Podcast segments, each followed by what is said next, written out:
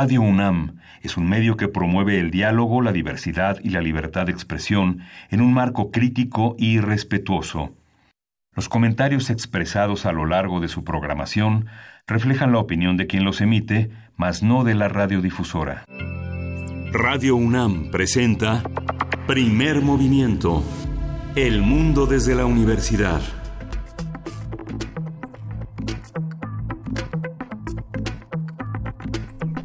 Hola, buenos días. Hoy es viernes 26 de abril y son las 7.05 de la mañana en la Ciudad de México. Buenos días, Berenice Camacho. ¿Cómo estás? Hola, Miguel Ángel Quemain. Muy buenos días. Muy bien. Muy buenos días a ustedes allá afuera que nos sintonizan a partir de esta hora, la primera del primer movimiento. Y pues bueno, un día intenso el día de ayer en el Congreso Federal.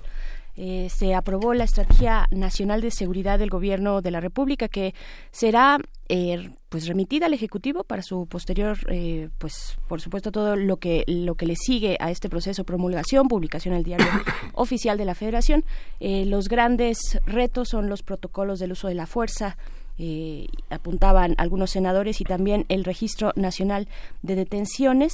Y también por la por la tarde ahí mismo en el Senado compareció el secretario de Seguridad Pública Alfonso Durazo y pues habló, habló de esta estrategia de seguridad, dijo que la tasa de homicidios subió de 13 a 23 por cada 100.000 habitantes y también que el 67% de los homicidios que se realizaron en nuestro país fueron eh, pues realizados con armas que provienen de Estados Unidos. Compartió los ejes de la estrategia que contemplan acciones como el combate a la corrupción, garantizar el empleo, educación, salud y bienestar, el respeto y promoción de los derechos humanos, la eh, regeneración ética de la sociedad, que es algo en lo que ha puntualizado e insistido el presidente de la República, y también el combate al crimen organizado y la recuperación y dignificación de los centros penitenciarios, que este era uno de los puntos importantes, fundamentales, que generalmente están opacos pero que resaltan desde cuando presentó aquellos puntos de su eh, pues de su programa para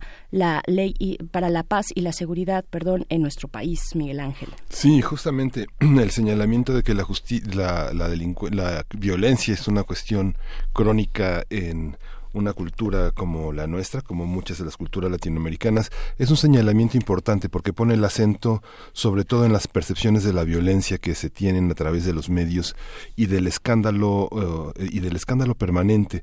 En una nota roja eh, donde los detalles de la criminalidad son eh, son muy puntuales, son más puntuales que los contextos políticos y los orígenes de la violencia más puntuales que la, el análisis de la desigualdad y el análisis de las condiciones que permiten que la violencia sea como es, ¿no? Y la, y la multifactorialidad que hay en este, en estas expresiones que en el país involucran desde los niños hasta los ancianos, ¿no?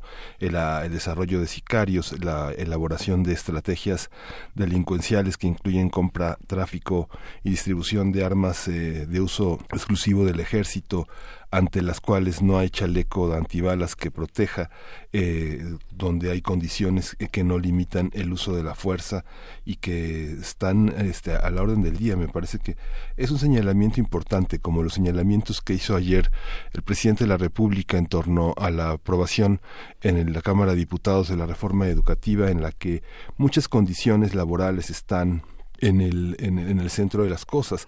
Nuevamente, el CENTE, la Coordinadora Nacional de Trabajadores de la Educación, eh, forma parte de, la, de las puntualizaciones que hace el presidente de la República sobre el, por ejemplo, el el encarcelamiento de Rubén Núñez, que se le difamó en un periódico conservador, como él llama a Reforma, y que incluso se le encarceló acusado de lavado de dinero. Él eh, habló fundamentalmente de temas laborales que tienen que ver con el cumplimiento de la, del tratado del, este, del tratado de libre comercio con Estados Unidos, todo el tema que tiene que ver con haber cumplido las condiciones que este país, Estados Unidos, ha fincado para que México participe del, este, de, de esta, de esta este, intercambio comercial y que bueno, el charrismo sindical, eh, los sindicatos protegidos por el gobierno que le entrega dinero a dirigentes para mantenerlos quietos, el maiceo constitucionario, pues se detiene. Y todo este contexto se da en el derecho a manifestarse sin represión y que bueno es una es un aspecto fundamental de todo este mandato. El, un poco coercitivo en el sentido en el que si no se aprueba la ley de austeridad mandará un memorándum que restrinja las, eh, este, la, la, erogación en el gobierno y que es importante señalar que este tipo de coerciones pues son, son inéditas en el, eh, en el juego de actores políticos donde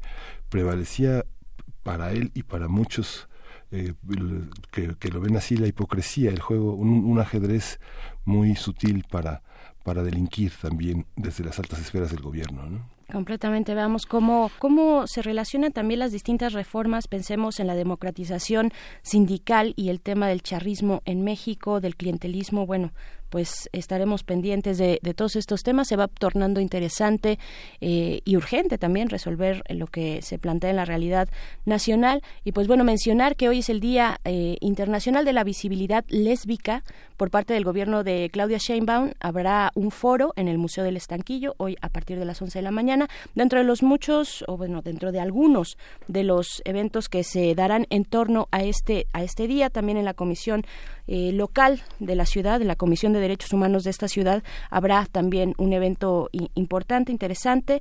Y pues bueno eh, es eh, importante señalarlo señalarlo desde este momento Día Internacional de la Visibilidad Lésbica. Miguel Ángel y pues iniciamos con un día cargado de temas de información. Sí hay que decir que el artículo tercero de la reforma educativa que se aprobó en la Cámara de Diputados incluye la educación sexual y que es un apartado fundamental que ha sido históricamente una batalla con los grupos más conservadores del país y que incluirá la infancia, si es necesario, dijo el presidente. Uy, vaya tema polémico. Y pues bueno, les damos la bienvenida a ustedes que nos sintonizan a través del 96.1 de FM y también a quienes están desde la radio Universidad de Chihuahua en el 105.3 y el 106.9. También en el 105.7 estaremos con ustedes de 6 a 7 de la mañana, hora de Chihuahua, 7 a 8 hora de la Ciudad de México. Y pues con qué, con vamos a iniciar, Miguel Ángel?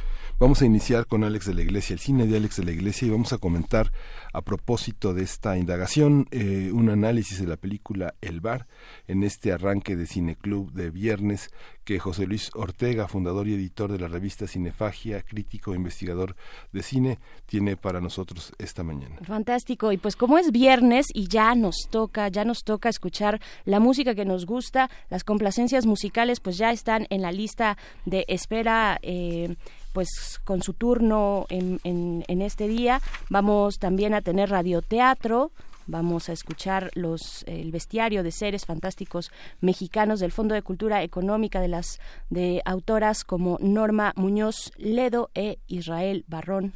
Pues bueno, con eso arrancaremos. Y en la nota del día tendremos los conflictos en la frontera y el informe Müller que Roberto Cepeda Martínez, doctor en ciencia política con orientación en relaciones internacionales, un especialista en América del Norte y investigador del Centro de Investigaciones sobre América del Norte de la UNAM, hará para nosotros a partir de todo este conflicto que se ha originado en la frontera norte de nuestro país. Cierto, y poco antes de que lleguen las nueve de la mañana vamos a platicar sobre el documental Rapsodia, Laberintos del Yo, que se está proyectando ya desde hace eh, un par de semanas en la Cineteca Nacional. Vamos a platicar con eh, su director, con el director del documental y profesor de la Escuela de Artes Cinematográficas de la UNAM, Antonio del Rivero. Y la poesía necesaria y me toca a mí. Te toca a ti. Me toca a mí. Y bueno, vamos a hablar con eh, sobre el tema de la masculinidad con Bionico Nogués. Él es activista creativo, defensor de la igualdad y los derechos humanos. Vamos a hablar de cómo concibe él en esta forma de estar en las redes, de tener una visión eh, incansable sobre eh, la masculinidad, con un hashtag que él ha promovido, que es de machos a hombres. Vamos a ver en qué consiste esta propuesta. De machos a hombres, que también, además de un hashtag, es toda una iniciativa de círculos de acercamiento, de plática, de sincerarse entre iguales, es lo que convoca Nico Nogués a partir pues, pues, de todo el activismo que ha hecho este em, esta iniciativa de de machos a hombres. Y así iniciamos primer movimiento. Vámonos con música con complacencias musicales. Vamos a escuchar eh, de Toto África para Román Hernández García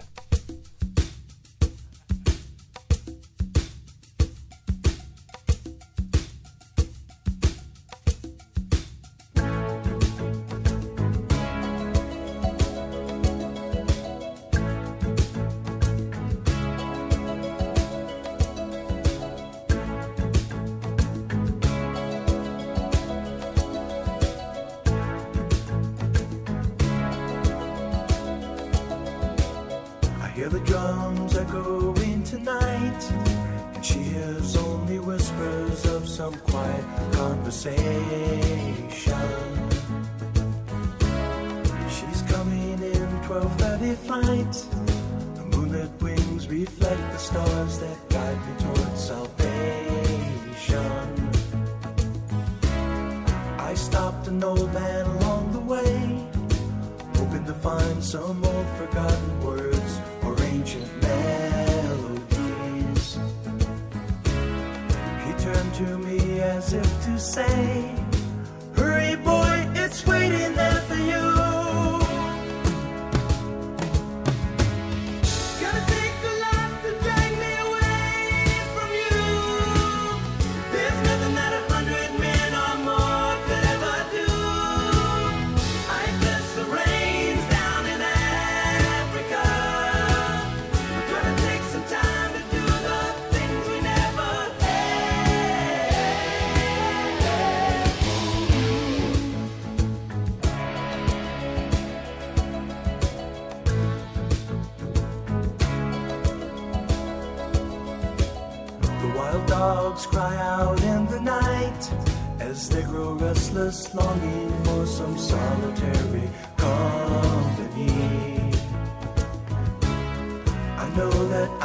Do what's right, sure as Kilimanjaro rises like Olympus above the Serengeti. I seek to cure what's deep inside, frightened of this thing that I've become.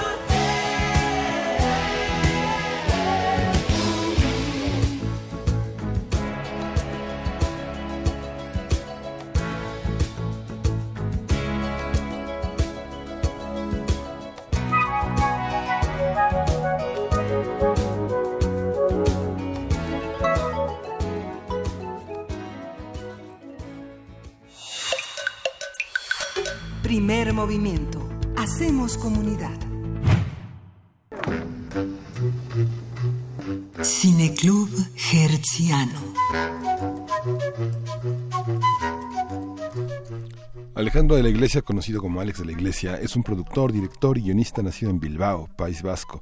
Empezó su carrera en 1988 al dirigir Mamá de Pablo Berger. Continuó con su cortometraje Miradas Asesinas en 1991 y dos años más tarde con su primer largometraje Acción Mutante, producida por los hermanos Almodóvar. En 1995 estrenó El Día de la Bestia, vaya film, que tuvo, obtuvo seis premios Goya, incluidos al mejor director y mejor dirección artística. De la Iglesia fue presidente de la Academia de las Artes y las Ciencias Cinematográficas en España en junio de 2009 a febrero de 2013. Su filmografía cuenta con 19 películas. En 2017 estrenó El Bar, coescrita con Jorge Guerrica Chavarría. El elenco de la película está formado por Blanca Suárez, Mario Casas, Carmen Machi, entre varios otros. A partir de El Bar, esta película reciente, haremos un repaso por la carrera de Alex de la Iglesias, su estilo y su narrativa. Para ello nos acompaña José Luis Ortega, fundador y editor de la revista Cinefagia, crítico e investigador especializado en cine. Muy buenos días, José Luis, ¿cómo estás? ¿Qué tal? Muy buenos días, muy muy contento de estar con ustedes. Eh, ahora para hablar de este, pues uno de los cineastas españoles más importantes, ¿no? De, la, de las últimas décadas. Sí, vaya, vaya, vaya símbolo que es. Sí, pues mira, más que más que centrarnos en una película, quiero comentar algo que es bien bien extraño, algo raro. Nosotros, digamos que la gente que, que, que nos gusta el cine, que somos eh, muy apasionados de esto, conocemos perfectamente el nombre de Alex de la Iglesia, sobre todo, sobre todo bien lo dices por la película del Día de la Bestia, una película que se ha convertido en icónica, no solamente del cine fantástico, del cine de terror, o el cine, llamémosle, heredero de la movida madrileña de los años 80, la película del Día de la Bestia es de los 90, pero que recopila, reúne todo este espíritu de una generación joven, de una generación nueva, que, que está brotando de una España que durante muchos años estuvo viviendo en un letargo, que estuvo viviendo pues oculta, que estuvo viviendo eh, de alguna manera eh, limitada en cuanto a sus maneras de, proponer eh, cinematográficamente hablando nuevas historias.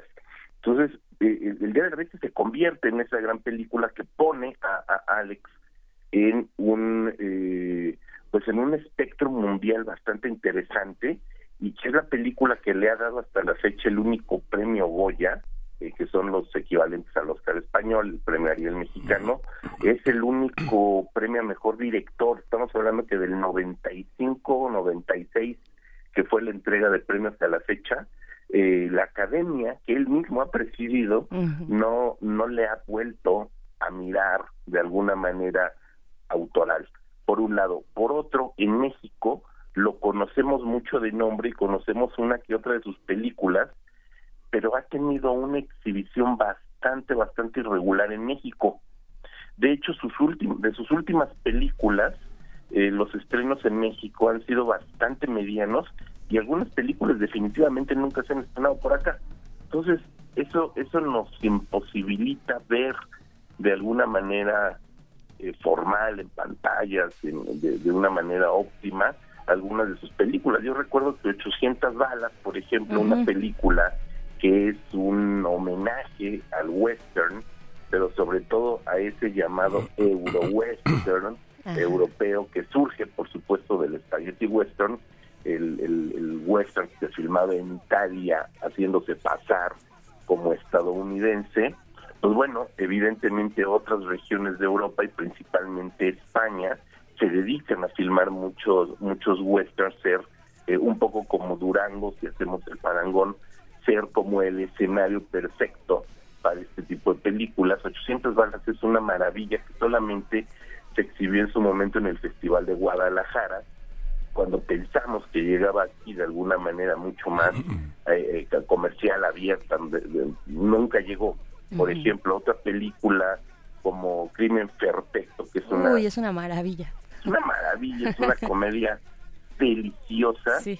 Esa película la trajo a México el Festival de Verano de la UNAM, cuando existió el Festival de Verano de la UNAM. Pasó durante esas semanas, que me parece que eran justo eh, seis, siete semanas del verano, este, de vacaciones, y, y no volvió a pasar esa película. Entonces, muchas otras, muchas otras se han ido perdiendo, se han ido deslavando, ¿no? Un documental que le dedica a, a, a Leo Messi. eh, Ah, mira. Ese, sí, ese sí, yo no lo he visto. Ajá. Tiene un documental eh, que se lo pude conseguir de, de importación.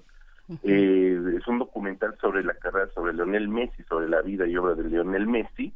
Es un documental donde, muy en el estilo de Alex de la Iglesia, pone unas cotas de humor bien simpáticas, inventa por ahí algunos hechos ficcionales que no tienen nada que ver con la vida de, de, de- de Messi, pero que sí recupera también entrevistas, momentos, pietaje, documental, etcétera, eh, acerca de esta figura, de quien por cierto ahora en Cannes se va a estrenar este también un, un, un- un documental referido al fútbol sobre Maradona, tiene Mm. que ver un poquito, un poquito con, con este tipo de, de homenajes a las grandes figuras del fútbol español. con Bueno, todo- nadie es con todo- perfecto. nadie es perfecto. Nadie es perfecto.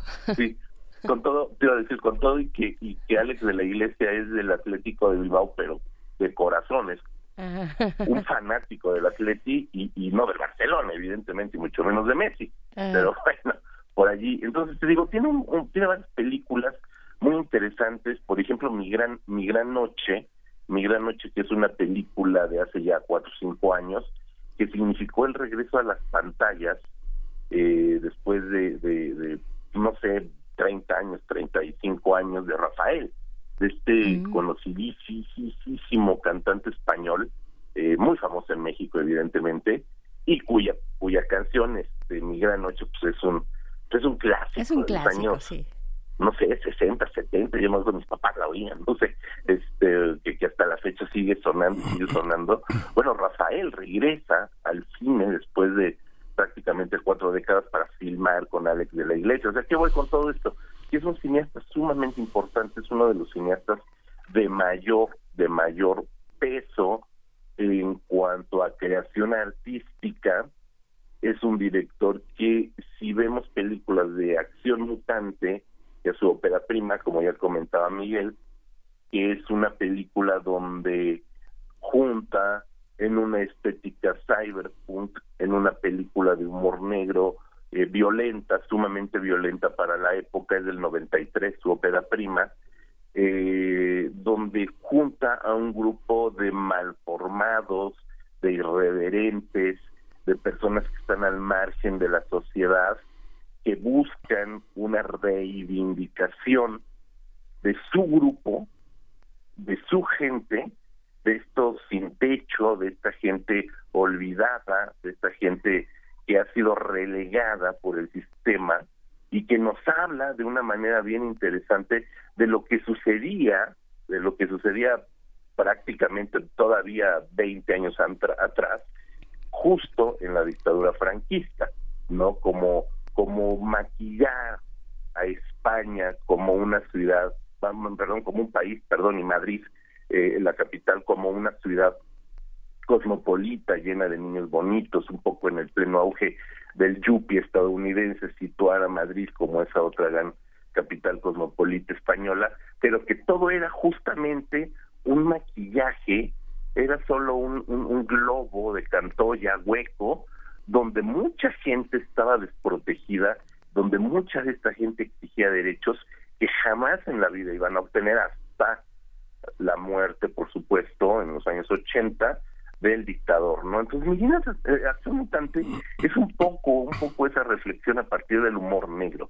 Y a partir de ese momento vamos a encontrar un hilo conductor en todas las películas de Alex de la Iglesia, prácticamente en todas las películas, salvo alguna que otra que ha sido un poco más como de, como de, de, de, encargo, donde justo es la visión de estas personalidades tristes, es justo esta visión de un grupo, de un grupo de gente, de una masa, de gente, de una comunidad, de gente, de una película que se llama La Comunidad, de hecho, desprotegidos, pero que tienen que unirse para hacer frente a un, mm, llamémosle a un mar, mal, perdón, a una amenaza mayor.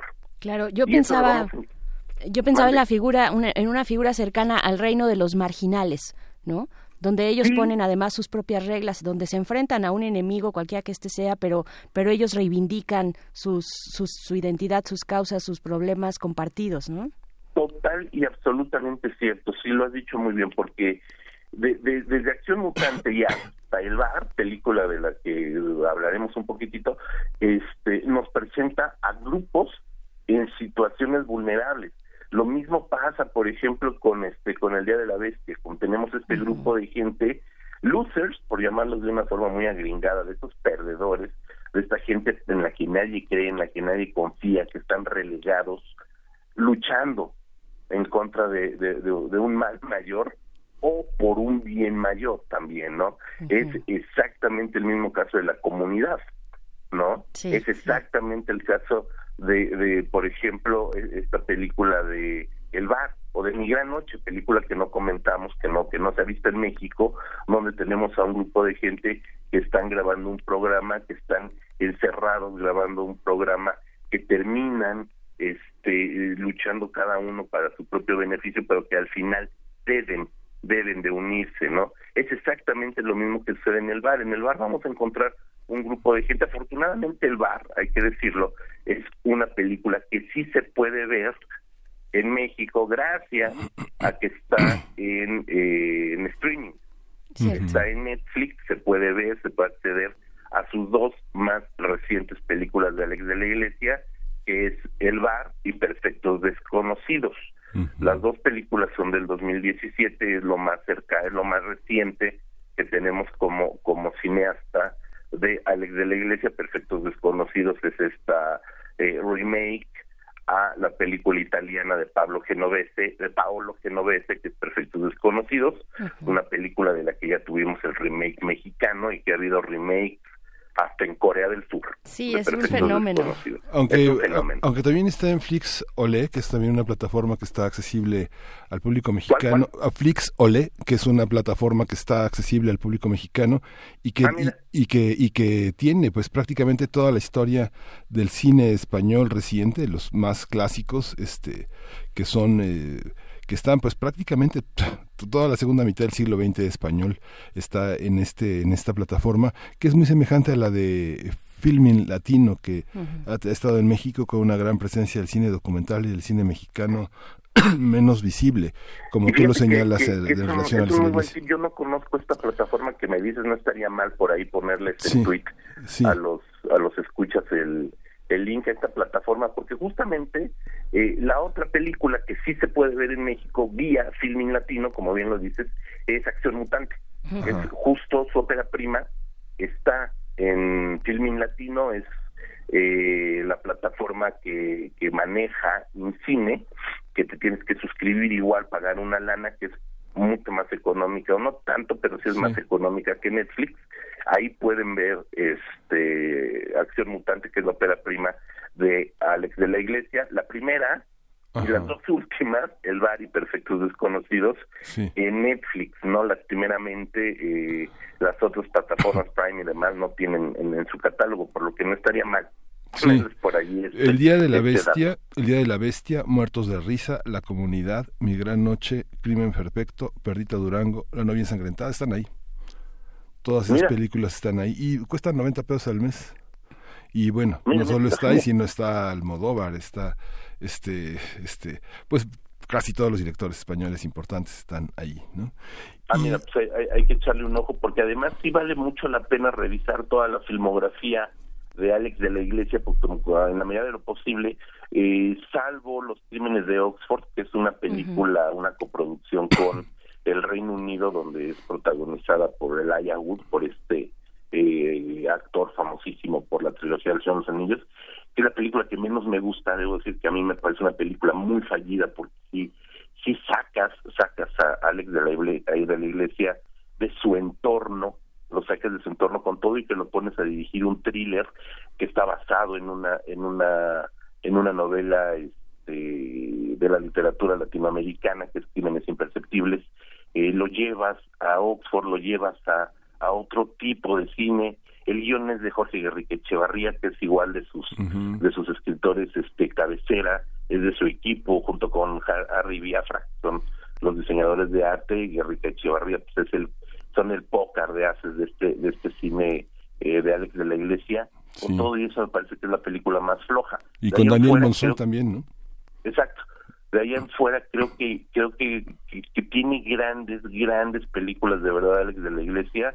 Eh, se llegó a ver aquí en México, me parece también que en algún en al- no, no me acuerdo si en, en foro o muestra de la Cineteca Nacional Balada Triste de Trompeta, que es una película que nos lleva que nos lleva a, a los años eh, 40 y 60, primero 40 y luego 60, finales de los 60, y, y que es una película también estupenda, donde nuevamente recurre a estos personajes aislados, perdedores, eh, que buscan una reivindicación, que buscan una justicia, que buscan algo para reivindicarse a sí mismos como personas y de alguna manera también como clan.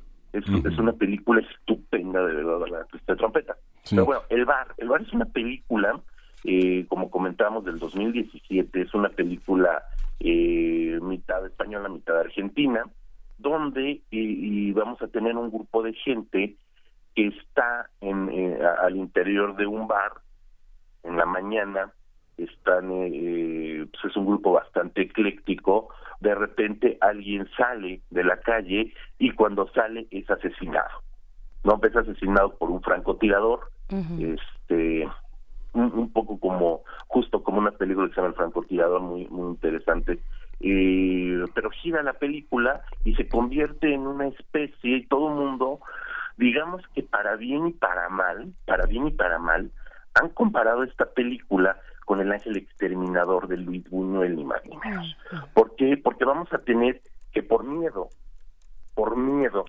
los que están allí adentro no se van a animar a salir.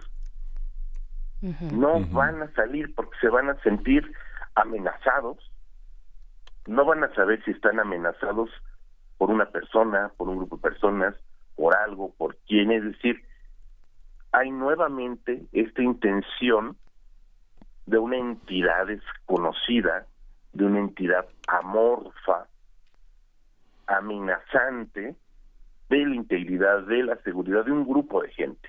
O sea, estamos en otro extremo de la cinematografía eh, de Alex de la Iglesia, el 2017, estamos hablando ya de prácticamente 30 años eh, posteriores a su a su debut cinematográfico y nuevamente vamos a ver cómo esta intención de mostrar las distintas facetas de la sociedad o del grupo, de la manada, del clan, siendo destruidas por este tipo de amenazas que de una u otra manera te ponen en tela de juicio la cordura, la seguridad, el establishment, todo, todo, absolutamente todo lo que nosotros entenderíamos como seguridad. Alex de la Iglesia se ha convertido en un cineasta que por medio del humor negro, de la parodia, del cine fantástico, creo que sus películas pueden de alguna manera incorporarse al cine fantástico, eh, se ha convertido en un gran visor de la sociedad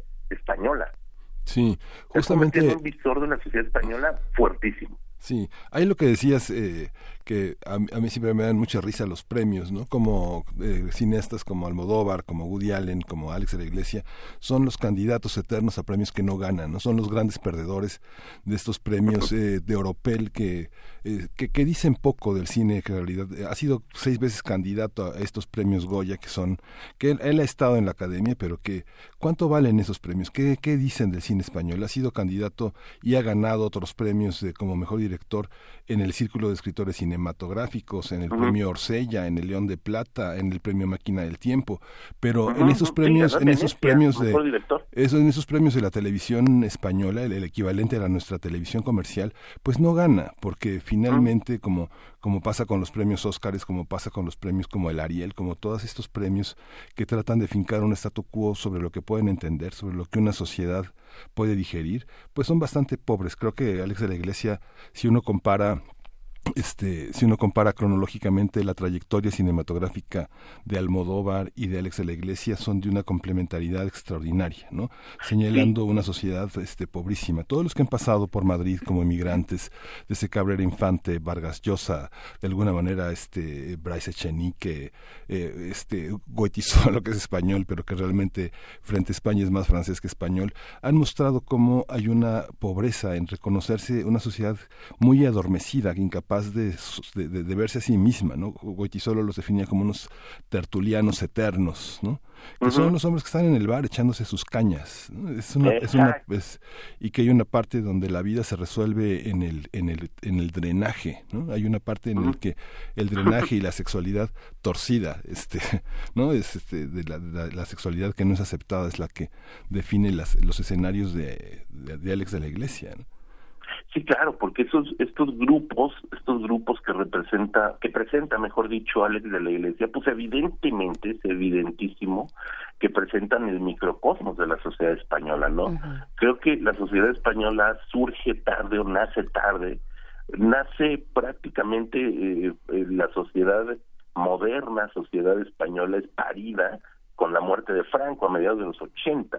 Entonces, a partir de eso, durante la segunda mitad de los años 80, cuando todo el mundo estaba en la euforia pop, en esta gran década dorada que añoramos de una u otra manera, ellos apenas estaban dando sus primeros pasos. Sí. Y surge la movida española, surge Almodóvar, por supuesto, Pepe Lucy Baum, este, surgen todas estas películas, surgen estas nuevas camadas, y cuando ya comienzan a caminar, cuando la sociedad española y el arte, el cine español, este, más allá del destape, de la época del destape, del encuere gratuito español, este, desde se murió el, el censor, pues ahora encuérense todos, ¿no? Entonces, una vez que pasan ese periodo y comienza a caminar el bebé, es cuando surge Alex de la Iglesia.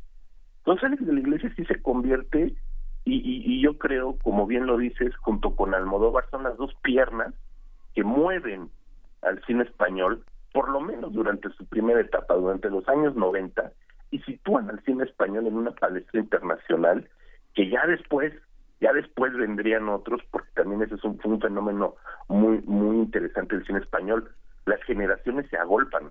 Inmediatamente después de Alex de la Iglesia, eh, viene otra generación de directores mucho más metidos al, al cine fantástico, a otro tipo de cine más sí. internacional, Jaume Balagueró, el propio Santiago Segura, que surge como actor de Alex de la Iglesia y que después se convierte en, en cineasta y surge este gran personaje es Torrente, etcétera, etcétera, etcétera, ¿no? Pero sin lugar a dudas, creo que esta figura de, ser complementarios eh, Almodóvar desde el lado del cine de melodramático, dramático, hasta Alex de la Iglesia, donde hace del humor negro la parodia, eh, ambos están reflexionando acerca de un contexto, ¿no? Creo que los dos ponen en evidencia eh, la fragilidad, la fragilidad del, del- de, la, de una sociedad española todavía con una venda. Por un lado están todavía los que añoran el pasado y por el otro lado están los que surgen sin saber qué hacer con la masa que tienen en la mano, ¿no? Entonces eso también es muy interesante. Y fíjate, algo algo bien chistoso, lo comentábamos al principio. Alex de la Iglesia, que sí tienes razón, yo concuerdo con, con- contigo, Miguel, los premios pues son para tenerlos en una repisa, realmente no te hacen ni mejor ni peor cineasta, pero hablando de conchas de oro, habla que, son los que se otorgan en San Sebastián, el festival más importante de España, hablando de, de palmas de oro, hablando de Óscares, pues hay quien los ha ganado y en su vida vuelven a hacer una película digna, ¿no? Alex de la Iglesia gana el premio a mejor director en Venecia con Balada Triste de Trompeta y ese año él está dirigiendo, es presidente de la Academia de Cine Español y aunque su película estuvo multinominada a todo, solamente obtiene dos premios. Eso a mí me parece un acto también como presidente de la Academia de Cine que entrega los premios, pues un acto también de decir, pues yo no me voy a autopremiar Claro. Sí. Sí. algo que no sucedió en México. El año pasado, mejor película, director, etcétera, etcétera, etcétera, lo ganó la película dirigida por el director de la Academia de Cine Mexicano. o sea, al revés, ¿no? Cierto. Aquí todos votaron por la película del director. Ay, no, pues es el patrón, pues hay que votar por su peli. Entonces gana todo, ¿no? Entonces es así como decir, pues ¿por qué te estás otorgando, auto-otorgando tú, la academia que tú presides premia tu película? No me parece digamos, justo, Sí. no decirlo más. Sí. Entonces, en ese sentido, Alex de la Iglesia, y Alex de la Iglesia deja la academia por una cuestión de principios, porque la ley CINDE, como se conoció la ley de cultura, de cultura en general, que tenía por ahí un bracito cinematográfico, este no no era acorde con los principios de Alex de la Iglesia. Alex de la Iglesia desde la academia intenta reformular la ley CINDE en lo que a cine se refiere. Y al no tener una respuesta, él decide, señores, esto no es lo mío, yo, perdón, pero no concuerda, no va con mis principios, aquí está su academia, muchas gracias, adiós. Sí, Entonces, compleja. también de una congruencia Sí. política, de contexto, ¿no? De identidad, que evidentemente se asoma en sus películas, ¿no? Sí, compleja esa etapa de Alex de la Iglesia en la que se echó de enemigo a todo el mundo, ¿no? En la que bajó de peso, se puso un bypass en el estómago, se puso corbata y cambió totalmente su imagen. ¿no? Fue fue una, una etapa difícil de un hombre prácticamente eh, dark en camiseta, trabajando todo el tiempo de una manera muy eh, muy controversial, muy eh, muy guerrera, este a entrar en el statu quo español, ¿no? Es una cosa compleja, ¿no? Que de- en, en la vida de, de Alex de la Iglesia, que se ha dedi- dedicado pues a ironizar con todo este mundo. Con- eh, pe- pensaba, por ejemplo, en esta película de Pepi Lucy Bomb de, de Almodóvar, que es una película de 80 y que bueno, Almo- este, es prácticamente casi 20 años antes que Alex de la Iglesia. Franco Ujú. muere en 76, en septiembre del 76, prácticamente la primera película en la que participa Almodóvar como un extra es en el 78, luego viene ya la primera película de Almo- Almodóvar con estas tres mujeres que viven solas. Yo creo que es el cineasta a la- al que este es el cineasta de las mujeres. Digo, Almodóvar francamente, abiertamente homosexual. Yo creo que es una de las mayores comprensiones de los años 80 para las mujeres españolas, ¿no? La mujer sola que vive en Madrid, la mujer que busca el amor, que busca trabajo y que busca este afirmarse a través de una identidad que puede ser lesbiana, heterosexual o francamente este alejada del mundo entendido desde la óptica de la sexualidad, ¿no? Es una, una Sí, cosa sí, fuertísima. Pero José Luis, nos quedan ya unos poquitos minutos antes de despedirnos de este cineclub gerciano contigo de Alex de la Iglesia. Pues qué, con qué cerrar eh, sobre esta película que podemos encontrar en esta plataforma digital de Netflix, El Bar. ¿Qué, con qué, con qué podría cerrar? Pues mira, a mí me parece una peli es una película, eh, creo, pequeña, o sea, es una película mucho más pequeña que otras, que por ejemplo, Las Brujas de Las es Brujas, una que no hablamos. Superproducción. Sí. Esta película es mucho más pequeña, es mucho más íntima, y es una de las películas que nos permiten asomarnos a un cine de Alex de la Iglesia, llamémosle de alguna forma más contenido. De alguna forma la asocio, yo la asocio con la comunidad donde también teníamos este grupo de gente ahí en un edificio, atrapada por otra situación. Aquí me parece que es una película mucho más este eh, pequeña, reflexiva, interesante. No pierde el humor por ningún motivo. Es una película que también dentro de las este de los estándares eh, argumentales de Alex de la Iglesia, pues eh, no, y, de, y de Jorge Guerrique Echevarría, porque el guion sigue siendo de Guerrique Echevarría, es eh, presenta las mismas constantes del, del cine de Alex de la Iglesia y creo que es un buen ejercicio verla, verla ya que está en Netflix, se puede acceder de manera muy fácil a ella, para in- intentar, por lo menos si no conocen mucho del cine de Alex de la Iglesia, intentar un poco acercarse a este cineasta con una película más estandarizada, pero donde a partir de eso también también recupera sus dotes como director eh, y, sobre todo reflexivos de estos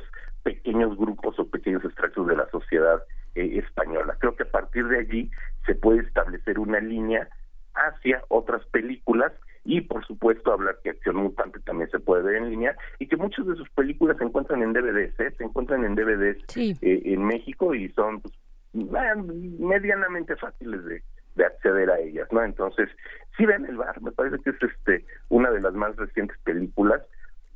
Creo que creo que este, ay, se me fue el nombre de, de este remake italiano, Perfectos Desconocidos, no aporta mucho más al cine de Alex de la Iglesia porque es una adaptación a algo que ya existe, no es una no es una película nueva, no es un guion eh, original nuevo. Eh, ten- la situación grupal es forzosa porque ya existe en el original. Cómo se van destapando las mentiras y la podredumbre de cada uno de los personajes ya existe en una obra referencia a la anterior no creo que sea la película más representativa de de la Iglesia, con todo y que a mi parecer es la mejor, la mejor película, incluso para mí mejor que la italiana, ¿eh? Ahí, ahí lo vamos dejando. Ahí nos los Es dejan. mejor Bueno. que la original. Pues ahí está, ahí está para acercarse si es que no lo han hecho. eh, nos deja suficiente curiosidad para el cine de Alex de la Iglesia, fantástico director, de verdad, eh, de, de mis favoritos. Y pues muchas gracias, José Luis Ortega. Nos vamos a encontrar próximamente en otro cineclub gerciano. Muy buenos días. Por supuesto que sí, abrazos, cuídense mucho. Abrazos. Gracias. José Luis es fundador y editor de la revista Cinefagia. Y pues vámonos con música porque recuerden que es viernes de complacencias musicales. Vamos a escuchar Quiero ser una chica Almodóvar de Joaquín Sabina. Yo quiero ser una chica almodóvar, como la Maura, como Victoria Abril, un poco lista, un poquitín boba, ir con Madonna en una limusín. Yo quiero ser una chica almodóvar, como Vivi, como Miguel Bosé. Pasar de todo y no pasar de moda, bailar contigo el último cuplé y no parar de viajar del invierno al verano, de Madrid a New York, del abrazo al olvido, dejarte entre tinieblas escuchando un ruido de tacones lejanos. Encontrar la salida de este gris laberinto, sin pasión ni pecado, ni locura ni incesto, tener en cada puerto un amante distinto, no gritar que he hecho yo para merecer esto. Yo quiero ser una chica almodóvar, como Pepi, como Lucy, como Bon. Venderle al garbo mis secretos de alcoba, ponerme luto por un matador. Yo quiero ser una chica almodóvar que a su chico le suplique, átame, no dar el alma, sino a quien me la roba, desayunar en Tiffany's con él y no permitir que me coman el coco esas chungas movidas de croatas y serbios, ir por la vida al borde de un ataque de nervios con faldas y a lo loco. Encontrar la salida de este gris laberinto, sin pasión ni pecado, ni locura ni incesto. Tener en cada puerto un amante distinto, no gritar que he hecho yo para merecer esto.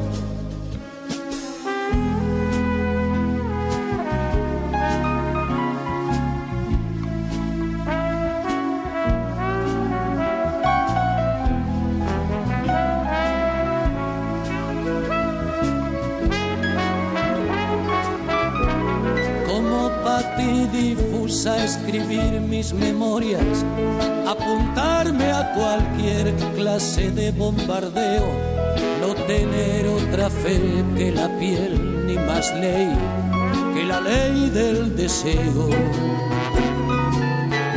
Encontrar la salida de este gris laberinto, sin pasión ni pecado, ni locura ni incesto tener en cada puerto un amante distinto, no gritar que he hecho yo para merecer esto, encontrar la salida de este gris laberinto, sin pasión ni pecado,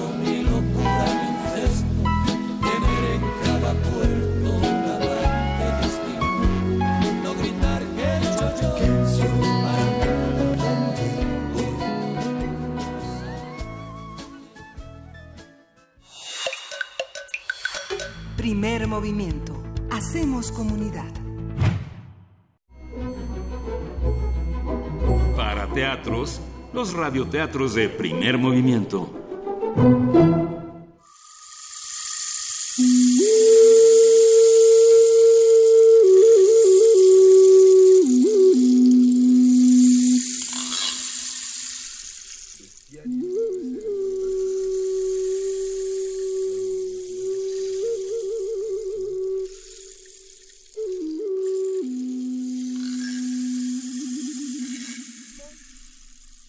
La orilla del viento, Fondo de Cultura Económica 2016.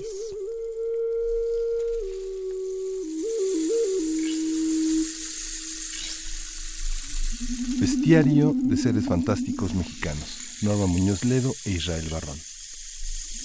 Colección A la orilla del viento del Fondo de Cultura Económica 2016.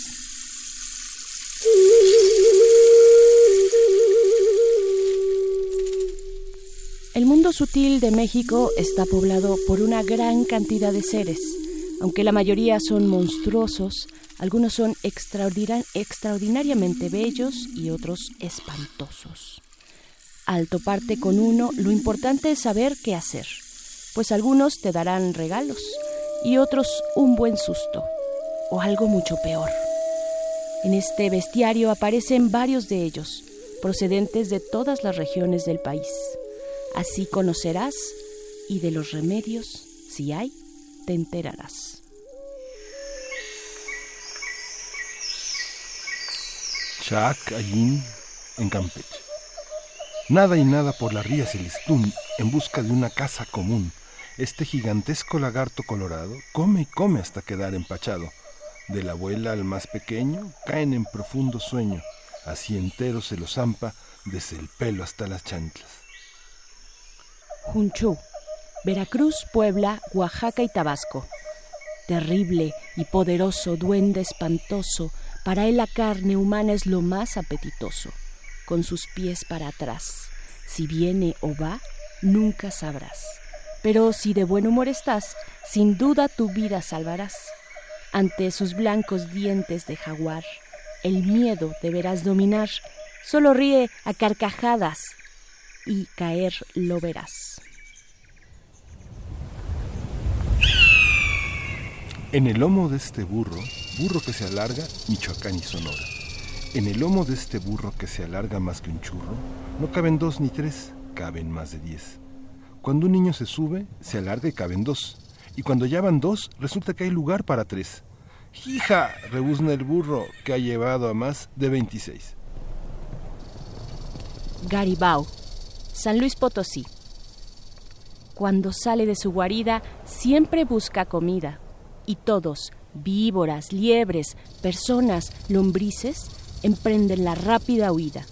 Su sangre es caliente, ¿qué digo? Es hirviente. A las plantas marchita, a los animales debilita. Si es que lo ves, corre como avestruz a la velocidad de la luz.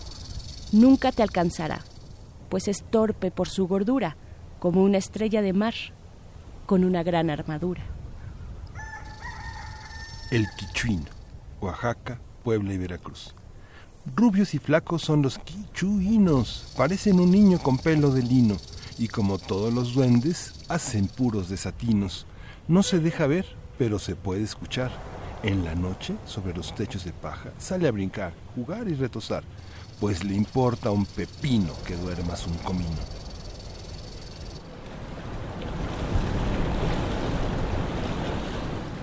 Y Shock Tic. Hidalgo. En las lagunas de Teca, cada año en Semana Santa se hace un remolino. De su centro sale una figura cristalina. Su mirada hipnótica tiene la fuerza de un imán. Sus ojos irresistibles te atraerán. Si te acercas al torbellino, Ishoshotik sacará un brazo largo, verdoso, viscoso. Con él te atrapará y al fondo te arrastrará, donde sin remedio, por siempre, te quedarás. Tlanteteyotas en Guerrero. Viven en los ríos, no son amistosas. A los hombres tomados acechan, atraen y acosan. Al fondo los arrastran y ahí los devoran. Las mujeres oyen una gallina clueca, hacen una mueca y hasta les da jaqueca. Pero los hombres, hechizados, oyen una voz divina y ven siluetas diamantinas. Para salvarlos de una muerte desafortunada, basta un pellizco o una cachetada que dolerá, pero en sí volverán. Enojadas, las tlanteteyotas huirán. Cacasbal, Campeche y Yucatán. Es el más horrible y peligroso de todos los seres del mal. Nunca se aprecia entero. El horrendo Cacasbal puede verse como una sombra que por la tierra flota letal y a su paso todo vivo cae víctima de su vaho mortal.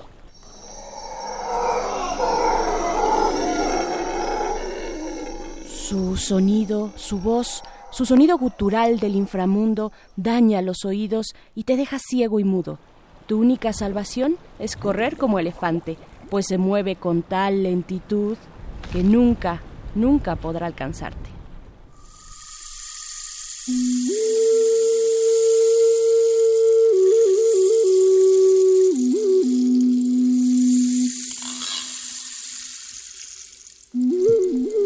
Bestiario de seres fantásticos mexicanos. Norma Muñoz Ledo e Israel Barrón. Colección A la orilla del viento del Fondo de Cultura Económica 2016.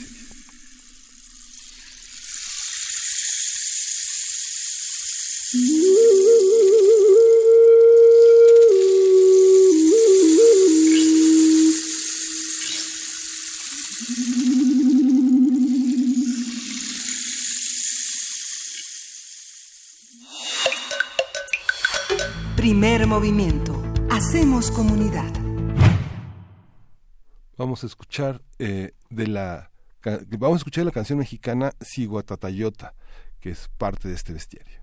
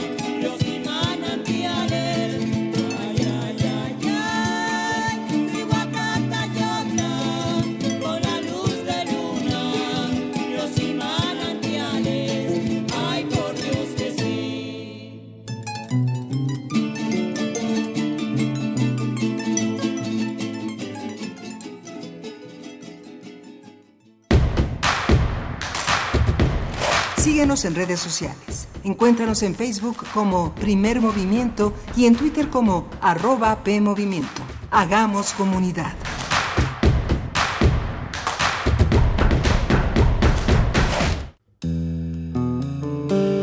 Como una historia con distintas expectativas, un discurso a múltiples voces, un camino de mil senderos y sin límites, así se siente el jazz. Radio UNAM te invita a celebrar a uno de los géneros musicales más dinámicos y mutables. Día Internacional del Jazz 2019. Porque los jazzistas también juegan. Escucha a Ingrid Bojan y Eduardo Piastro el martes 30 de abril a partir de las 10 de la mañana por el 96.1 de FM. ¿Qué es el jazz? ¿Una pregunta sin respuesta o con muchas respuestas? Radio UNAM, experiencia sonora. ¿Crees que bebes porque tienes problemas? ¿Te das cuenta de que tus problemas son porque bebes? En Alcohólicos Anónimos aprendimos a vivir sin alcohol y nuestros problemas han disminuido. Acércate. Alcohólicos Anónimos, Sección México. Lada sin costo 01800 5613 368. Mayores informes en el grupo de tu comunidad. Habla Claudia Ruiz Massieu, presidenta nacional del PRI. El PRI es hoy una oposición crítica, firme y comprometida, que aporta ideas y propuestas que benefician a todos. Porque mientras otros dividen a México, nosotros apostamos a la unión de todos los mexicanos. Este es el año de la renovación. México necesita visión y compromiso. Lo mejor del PRI sigue aquí. Disfruta esta temporada de calor, pero cuídate. Toma agua aunque no tengas sed. Come alimentos frescos y procura estar a la sombra. Protégete con ropa holgada de manga larga, bloqueador solar y sombrero o gorra. Si te sientes mareado o confundido, con dolor de cabeza o la piel muy reseca o caliente, ve al médico. Puede ser un golpe de calor. El calor es vida, siempre con precaución. Sistema Nacional de Protección Civil. Cuenta la leyenda que la sangre de un tirano dragón se convirtió en flores. De ahí surgió una bella tradición. Celebra con nosotros el arte y las mentes que hacen maravillas con ellas. Fiesta del Libro y la Rosa 2019. 3, 4 y 5 de mayo. Explanada del Centro Cultural Universitario. Entrada libre. Literatura. Música. Cine. Teatro. Y un sinfín de actividades en distintos espacios de la UNAM. Consulta sedes alternas en www.fiestadelibroylarosa.unam.mx. Sé parte de estos días de fiesta.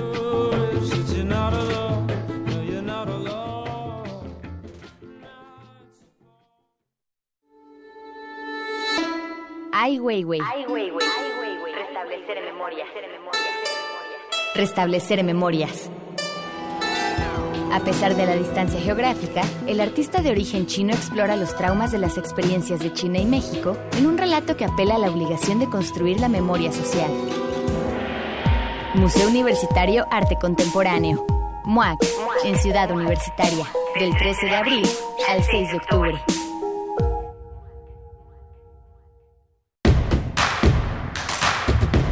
Queremos escucharte.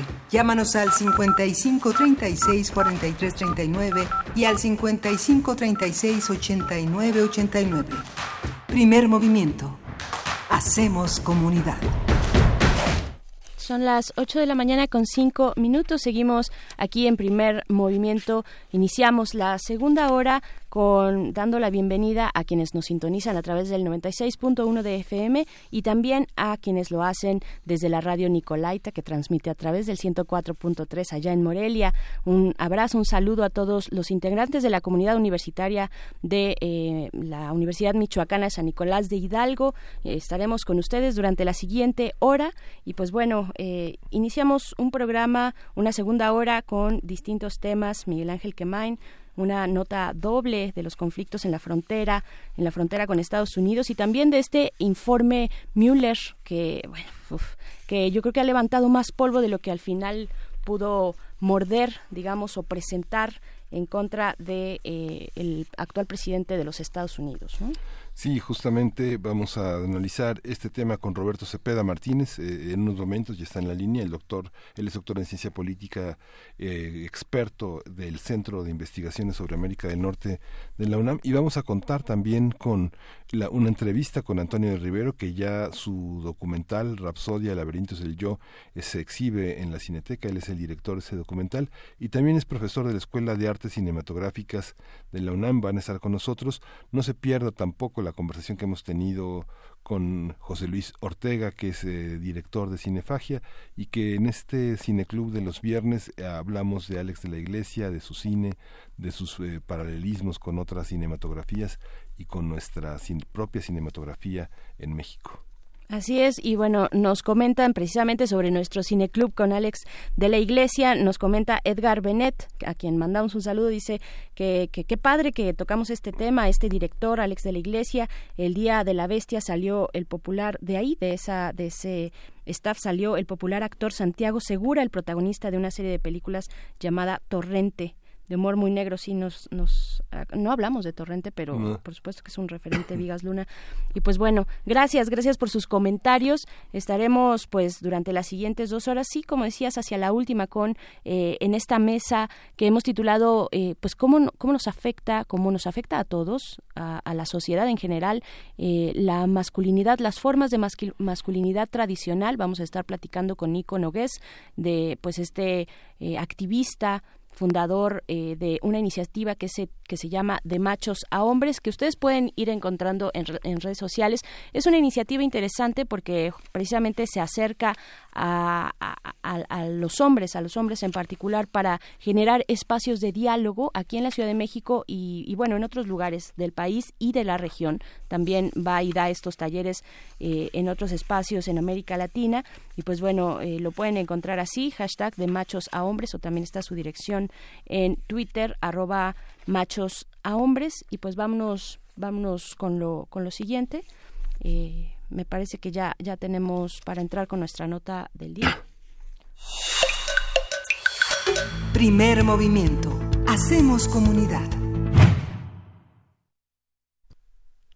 Vamos a conversar hoy eh, con Antonio del Rivero, él es director eh, del documental Rapsodia Laberintos del Yu y es profesor de la Escuela de Artes Cinematográficas de la UNAM. Eh, su documental ya está en exhibición en la Cineteca Nacional y está en la línea Antonio del Rivero. Bienvenido Antonio, muchas gracias por estar con nosotros.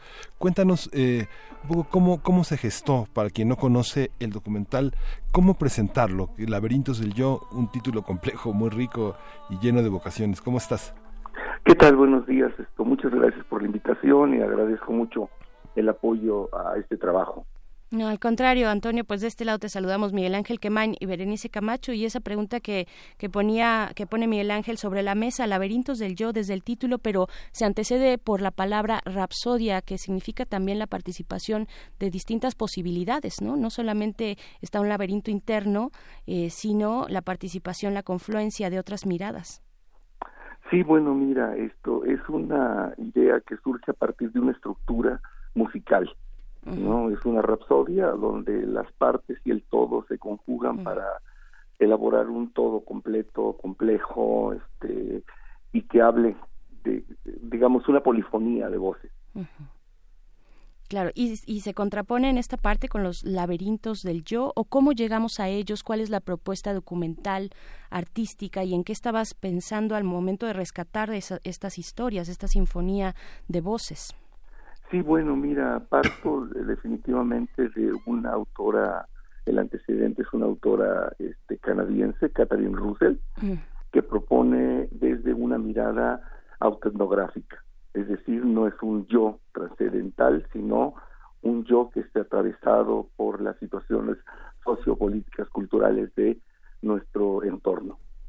Claro. Ayer, fíjate que ayer eh, en esta misma cabina mencionábamos o recordábamos una frase eh, de Bertolt Brecht, el arte no es un espejo para reflejar la realidad, sino un martillo para darle forma. Y pensando, ¿no? Sí.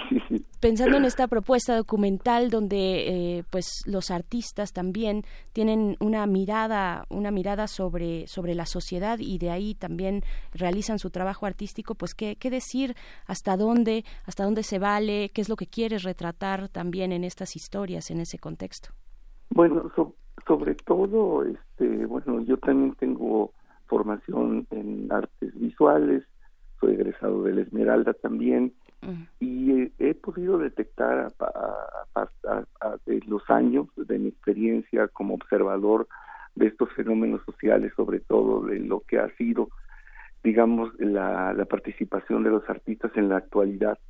Y bueno, estos artistas rompen por completo este esta idea romántica que se tenía del, del artista que se inspiraba con las musas. Eh, cada vez más los, los artistas, yo lo he podido observar, están más relacionados con métodos de, de participación, utilizan mucho los métodos etnográficos, antropológicos para acercarse a estas realidades complejas. Y justamente yo siento que estos autores que nosotros escogimos durante un largo trayectorio, tanto aquí en México como en la Yugoslavia, responden a esta, a esta pulsión. ¿Es una, es una película eh, que se puede contar, esta es la historia, o es un mosaico de imágenes, música y corporalidades que se despliegan a lo largo de los 74 minutos que dura esta producción? No, bueno, este, sí hay una historia implícita, de hecho hay un, hay un alter ego que es representado por Ulises, que en realidad es, la, es mi experiencia personal vivida a través de muchos años y de una experiencia también esto vivencial en la Yugoslavia. ¿Cómo, cómo hacer eh, visibles fronteras que, o realidades que corren paralelas, pero que solamente la asociación de recuerdos, la memoria de lo personal eh, hace legible lo, lo, lo que sorprende, lo inédito, lo que no suele ser eh, visible en nuestra realidad cotidiana como una realidad de un país que está tan lejano en muchos sentidos? Pues mira, este, si uno ha tenido la experiencia de visitar estos países, sobre todo la Yugoslavia, eh, nos podríamos dar cuenta que hay muchos lazos y muchos vínculos culturales que nos hacen afines. Y bueno, sí, a la distancia parecería un poco descabellado establecer esta vinculación, pero bueno, se da de una manera natural a través de una investigación, sobre todo participativa, este, en la cual hemos podido trabajar con estos artistas mm, eh, varios años. No fue una película que se armó muy rápidamente. En este proyecto llevamos aproximadamente tres años y medio. Y, y, eh, la ex Yugoslavia, los países de la ex Yugoslavia, es un eh, es una ubicación geográfica azarosa. eh, fue lo que tenían eh, en sus posibilidades. ¿Cómo fue este contacto? Eh, de, de dónde viene recurrir no solamente a México, sino a esta región? Bueno, básicamente eh, yo tengo una investigación esto en antropología en la ENA, donde hice una, un trabajo sobre eh, arte eh, y violencia y cuerpo. Entonces de ahí también es que surge esta idea originalmente en incluir estas este, estos cruces. Entonces de manera bueno casi natural se da porque son estados violentados, tanto la ex Yugoslavia como México, como Guatemala, como las fronteras este norte del país. Entonces se da se da esta este diálogo se abre a partir de justamente artistas que acompañan procesos civiles eh, de, ciudadanía eh, desde una perspectiva estética. Ninguno de ellos es un panfleto, pasa a través de todo un de todo un trabajo de traducción estética. Es, puedo- podemos pensar que, bueno, dinos, dínoslo tú, que has tenido todo este gran acercamiento, eh, que de pronto hay una crítica hacia quienes eh, son artistas y, y se lanza la- a, a la denuncia social. Eh, ¿qué, ¿Qué repercusiones tiene esto para el arte, para sus obras, cuando pues tal vez el arte que ha sido pensado de muchísimas maneras, entre ellas eh, de una forma tal vez egoísta, individual del ser, una, una creación, eh, digamos, muy personal, que no necesariamente tiene que ver con los demás, sino con una, un, viaje más interior. Este, mira, yo creo que, que estos artistas eh, se mueven desde las periferias. Algunos de estos artistas, sus obras con el tiempo se van hacia el centro, pero la mayoría de ellos, sobre todo, se mantienen en este ámbito de periférico de la, digamos, del arte. No pertenecen al centro, no están metidos en las galerías, la mayoría de ellos. Por eso es que recurrimos también a artistas básicamente de la calle. Claro. Tú has vivido mucho tiempo, has vivido mucho tiempo fuera del país y eh, comentabas en alguna entrevista, en algún encuentro, que el gran, que el gran poeta, este eh, bosnio de origen, este Ivo Andrić, había sido como el gran motor de tu, de tu texto, de tu, de tu producción. ¿Cómo es esta relación con una literatura en la que la poesía es el centro de una, de un conjunto de imágenes que ahora forman parte de tu documental? Sí, bueno, Ivo Andrić para mí marcó esto, así como algunos otros cineastas de la Yugoslavia, una, una gran huella dentro de mi formación, digamos, esto como persona, profesionalmente también, este, determinaron para mí esto ciertas líneas que me inspiran y que me dan esto motivación para, para aproximarme no solamente desde el cine, sino desde la literatura, desde la poesía, desde el mismo cine, ¿no? Entonces, bueno, pues sí, para mí Ivo Andrich fue un, un texto que me volvió a hacer la mirada hacia esta, hasta hacia estas tierras un poco lejanas. Claro, para México, eh, pasando a esta latitud, eh, lo sucedido en Iguala, en la, en Ayotzinapa, pues fue un referente en todos los sentidos, en todos los sentidos de la vida pública de nuestro país y también lo fue en, en el arte, en las propuestas artísticas que se sumaron para evidenciar, para, para evidenciar este hecho, la violencia del Estado, pero, pero muchas otras cosas más, el dolor eh, que, que se teje en lo, en lo común, ¿no? en las historias comunes, en un México como el que, como el que vivimos y como el que tenemos. ¿Cuáles, cuáles son los alcances eh, que le ves tú a- a- al arte para interpelar a- a- en, en el sentido social a, quienes lo presenciamos y no solo presenciamos sino que también eh, quisiera que nos que nos contaras sobre cómo cómo piensas este diálogo del espectador con un arte que, que presenta una propuesta de denuncia social como tal vez la que pudimos ver justo ahí en Ayotzinapa, ¿no? Sí, mira, yo por la experiencia que he tenido y que he observado en las reacciones del público, eh, básicamente a las personas que tienen una, digamos, una ideología conservadora, pues hasta inclusive me han preguntado que qué es lo que me ha llevado a interesarme en estos temas. O sea, se hacen esta pregunta porque están, yo siento, un poco alejadas de estas realidades, aunque las vivimos cotidianamente. Pero sucede algo muy sintomático. Con los jóvenes esta reacción es natural. O sea, estos jóvenes están mucho más adentrados hacia la problemática del, porque lo viven como jóvenes, ¿no? En el caso de la de la mujer, pues esta violencia es mucho más evidente cotidianamente, ¿no? Yo tengo dos hijas que participan también en esta producción y que justamente este esta aproximación me la da en la cercanía, sobre todo con los jóvenes, con mis estudiantes, y también esta experiencia me ha dado la, la fuerza para abocarme a estos temas, sobre todo ver cómo cotidianamente los jóvenes son marginados y son de, de alguna manera este, violentados cotidianamente.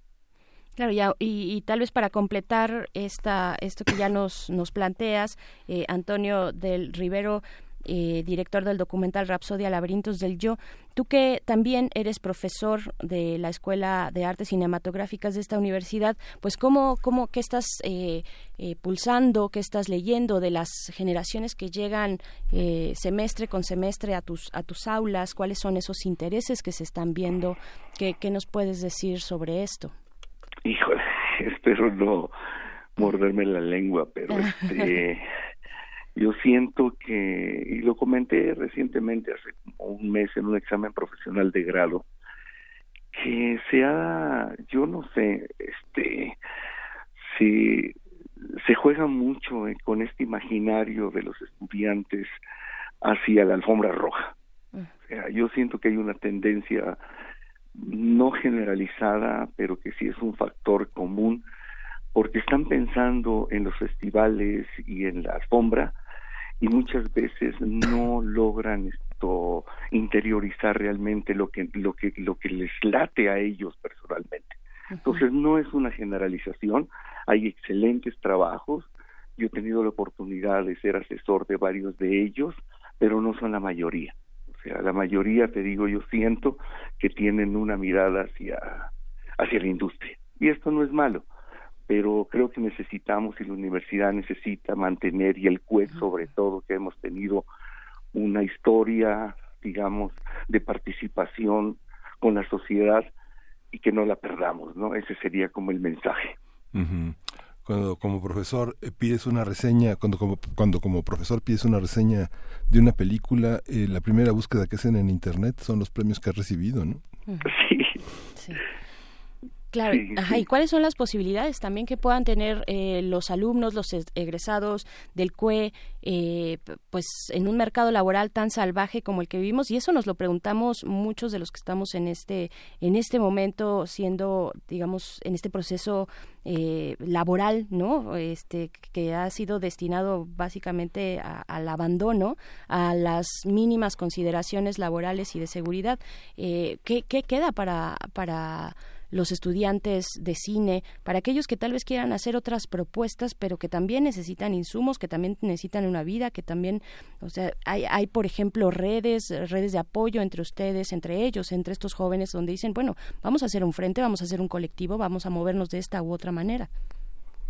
Pues mira, yo eh, concretamente de egresados del CUEC eh, no, no ubico tal total eh, como gremio unido. Esto yo lo veo en algunos grupos, digamos, pero que se han formado en, en- justamente en esta periferia. Uno de ellos que a mí me llama mucho la atención se llaman Ingrávidos. Y es un grupo muy interesante que se mueve justamente en estas en estos espacios alternos y bueno, eh, con respecto a los egresados concretamente de la de las escuelas de cine, pues sí es cierto, hay un mercado muy determinado, pero es muy básico. Tampoco es que puedas vivir justamente de lo que haces en un principio.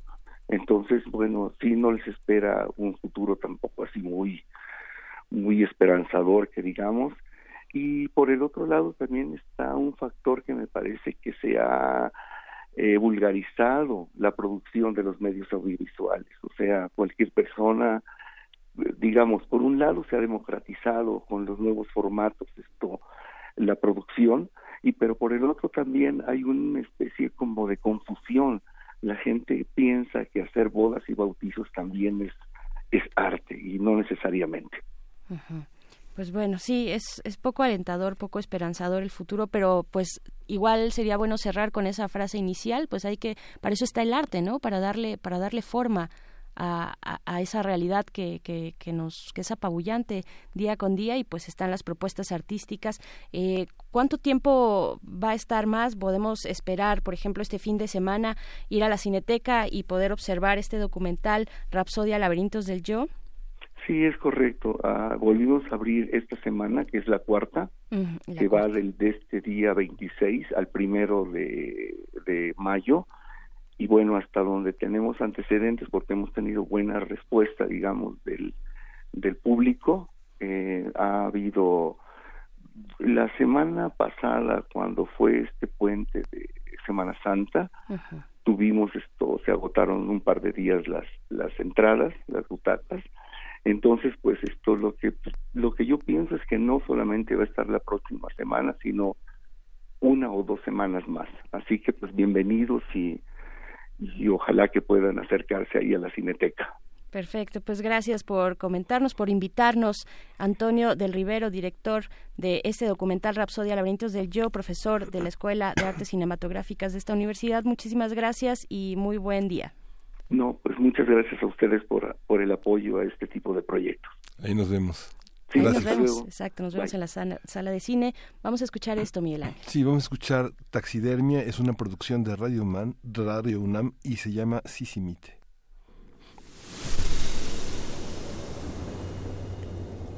Están bajo la cama.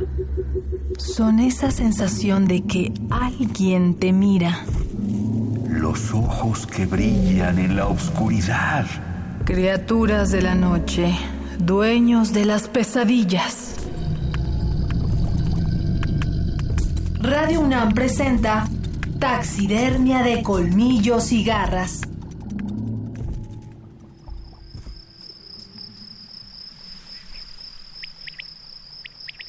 No salgan solas a los maizales.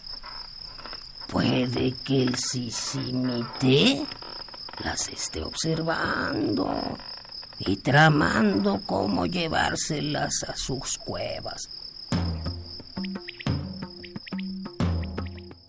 En algunas partes de Honduras se ha visto un monstruo que busca jóvenes campesinas para robárselas. Tiene gran fuerza y gruñe estruendosamente. Sale de casa cuando los campesinos recogen el maíz. Se esconde detrás de las milpas. Elige a su víctima. Una bella niña de 16 años, con dos trenzas a los lados de la cara y falda larga, se ve a lo lejos.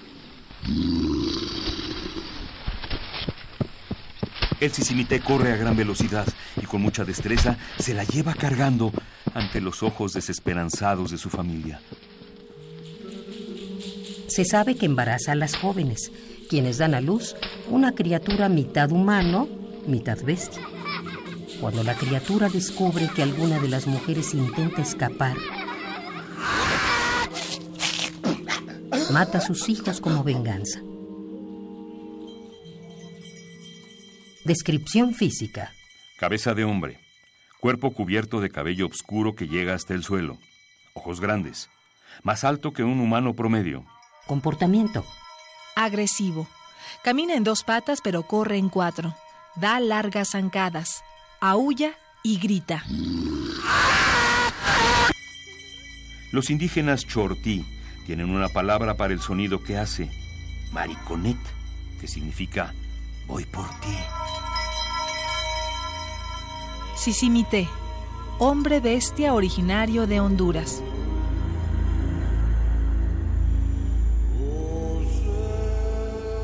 Guión, Damaris Vera. Grabación, Rafael Alvarado. Voces, María Sandoval, Juan Stack, Margarita Castillo. Ambientación, Oscar Peralta.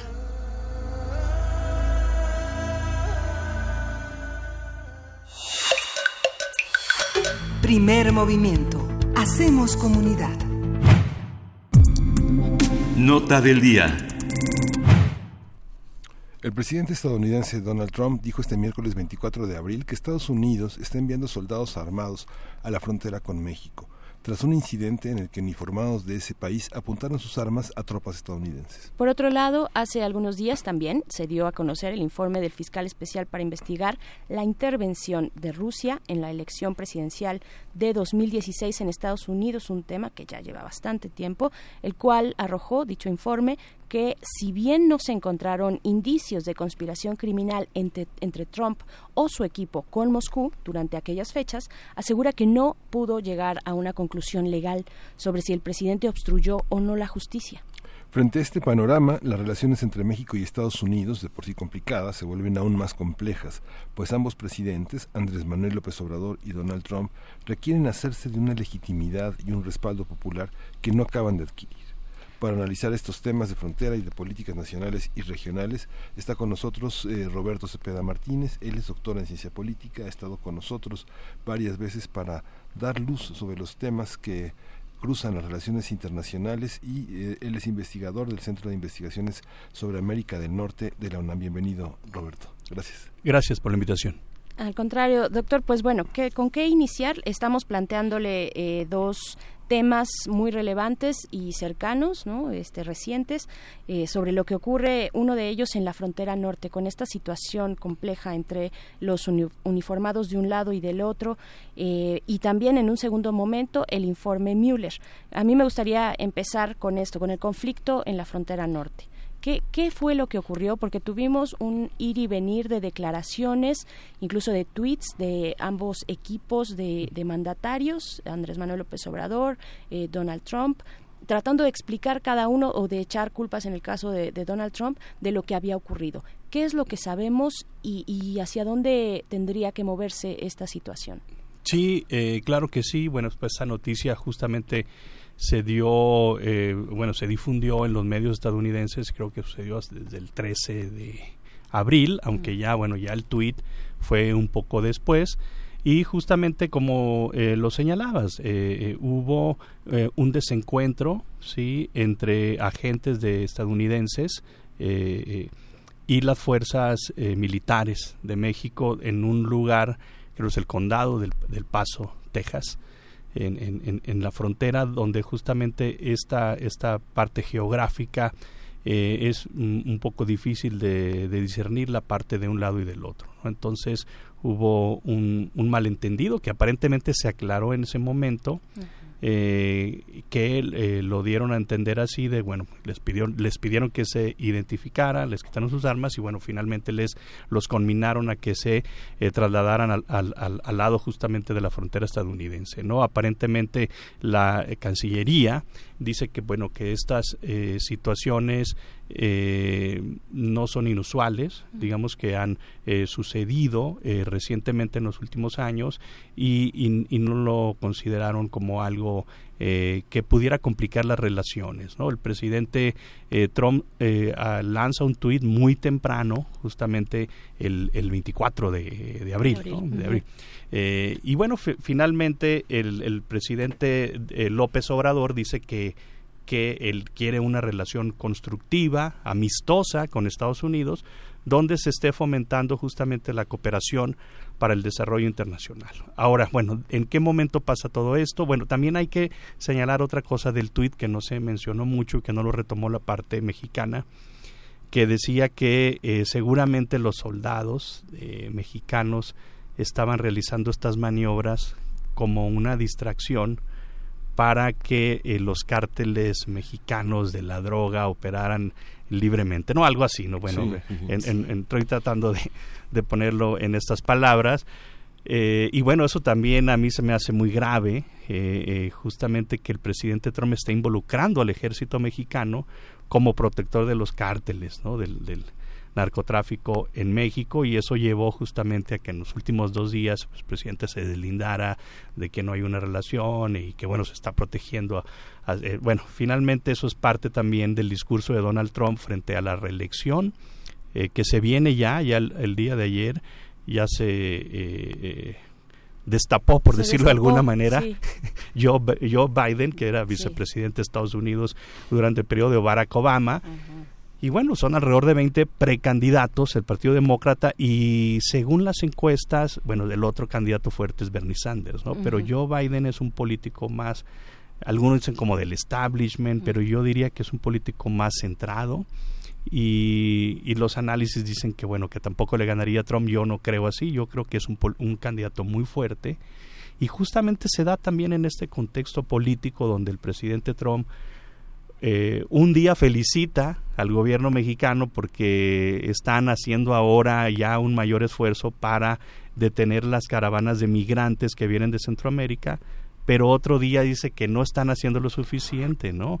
Y luego resalta estos temas que ya estaban ahí, en, que ya se habían difundido y, y que de acuerdo al gobierno mexicano no deberían de representar una reacción eh, de esa manera el presidente Trump de mandar tropas eh, armadas eh, estadounidenses a la frontera que no se justifica. Lo que hay ahora exactamente y lo que ha habido bueno, él también habla de una caravana de 20 mil migrantes, ¿no? Que se vienen y esto también es muy reciente pero eh, lo que ha sucedido antes, la, crisis migratoria que se dio con Bush, por ejemplo, Bush hijo, mm. con en el mismo Obama también hubo otro otro otro flujo migratorio muy fuerte, no sé si recuerdas, de niños que involucraban niños migrantes hondureños y lo que se hacía, bueno, era a la Guardia Nacional que la Guardia Nacional es como una reserva estadounidense que depende de los gobernadores, pero que no están armados. ¿sí? Sí, eso es muy diferente a, mandar el ejército, que no se justificaría, yo no lo veo muy factible, ¿no? Claro, respecto a esta situación compleja en una línea fronteriza que en realidad está desdibujada porque es una geográficamente pues de difícil eh, posibilidad de cercar, de definir, pero que se da finalmente entre estas declaraciones. Eh, y esta última que menciona doctor Roberto Cepeda sobre hacia el final de este tuit, bueno, señalando al gobierno, al ejército mexicano de tener esta especie de bomba de humo para distraer del posible trasiego de, drogas hacia allá. Eh, ¿Cómo calificar la respuesta en general, me parece también, del gobierno mexicano. Están dejando que Donald Trump eh, haga este tipo de, comentarios a los cuales ya estamos acostumbrados, que no dejan de ser importantes porque es el presidente de los Estados Unidos, pero ¿cuál es, eh, ¿cómo calificaría esa, esa actitud del gobierno mexicano bilateral? Yo creo que, bueno, lo comentábamos la vez pasada, eh, no hay que engancharse ¿no? con este discurso confrontar, confrontativo ¿no? del presidente Trump eh, y bueno, justamente eh, responder eh, de manera firme, enérgica, que México quiere una relación de amistad, pero también de respeto, ¿no? Sí, de respeto. Y justamente el presidente Trump está tratando de lucrar, por decirlo de alguna manera, políticamente y el tema, él está obsesionado con el tema migratorio, con el tema del narcotráfico, los cárteles que van de, México, que vienen este flujo de drogas de otros países sudamericanos y, de otros países, eh, las drogas sintéticas también, eh, muchos eh, componentes pues vienen de países asiáticos, en fin, toda esta cuestión él lo ha explotado de que la frontera con México eh, es muy porosa y que por ahí pasan migrantes y que por ahí pasan muchas drogas. Em, de acuerdo a las investigaciones eh, de Estados Unidos, eh, de académicos, la mayor parte de las drogas, estamos hablando yo creo que el 90%, el 80-90%, no pasa de manera, digamos, por, por puntos, geografías inhóspitas, ¿no? por el desierto, por las montañas y por estas partes de las fronteras, sino pasa por las aduanas, por los puntos de entrada, pasa dentro del comercio. Lo que ha hecho el Tratado de Libre Comercio, y bueno, esto ya ha sido muy investigado, o, lo, o, es, es tanto lo que está fluyendo que es imposible detectar las drogas que están pasando, ¿no? Por eso también se habla mucho de poner tecnología y todo esto, pero eh, obviamente el presidente Trump no está siendo objetivo ¿no? en su análisis. Eh, la droga pasa por los contenedores eh, que pasan por tierra, por mar y por aire. ¿sí? Y por los puertos de entrada, por las aduanas, donde pasa el comercio legal. Eso lo sabe muy bien el, presidente Trump. Hay corrupción en Estados Unidos, también la hay. Se han detenido a centenares de agentes eh, fronterizos, ¿no? Claro, hay corrupción, pero también hay una justicia eh, mucho más efectiva, ¿no? Eh, no, lo cual no pasa acá en nuestro país en contraste, pero eh, ¿Cuál es eh, esta cuestión de la bandera electoral de, la frontera, de las drogas, de eh, la migración? Fue la bandera electoral hace eh, en 2016 y, sigue siendo una bandera electoral. ¿Vemos algún cambio en el presidente Trump? Bueno, finalmente le, le, funcionó y le sigue funcionando, le funcionará, le es suficiente, porque también hay otros problemas muy importantes dentro de Estados Unidos, el tema de la salud, por ejemplo, que, que o bueno, eh, también esa es la pregunta, ¿qué otras eh, grandes batallas tiene que librar el presidente eh, y que podrían tal vez estar en su contra en el siguiente periodo electoral? Sí, bueno, justamente el, el tema Mueller, que vamos a hablar ahorita, el, tema de la trama rusa podría afectarle. Ya, yo no creo, evidentemente, que vaya un impeachment, una destitución. Es un informe que, si bien no lo encuentra culpable en esta trama, en este involucramiento. De, recordarás en las campañas presidencial de 2016 eh, que hubo un hackeo, ¿no? Justamente de algunas computadoras para acceder a correos de miembros del Partido Demócrata y bueno, todo este manipuleo de datos y de información que se dieron a favor justamente del presidente Trump con la intervención rusa, que bueno, eso tampoco se, se demostró de manera muy clara, prácticamente una exoneración. Lo que sí es que en el proceso de investigación hubo algunas obstrucciones a la justicia que los demócratas han subrayado en ese reporte, ¿no? Eh, y que, bueno, a, lo mejor estarán tratando de iniciar, eso sí lo pueden hacer, iniciar un proceso de impeachment, de institución, que se va a quedar atorado en el Senado, ¿no?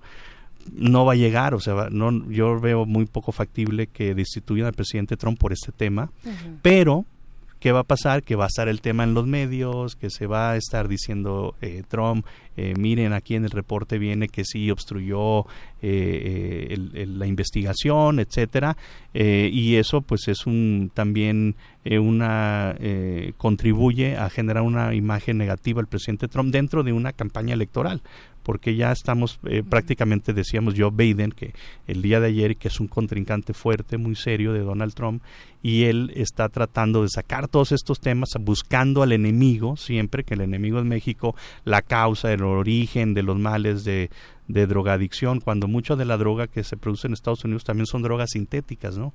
Y que se elabora con precursores y todo.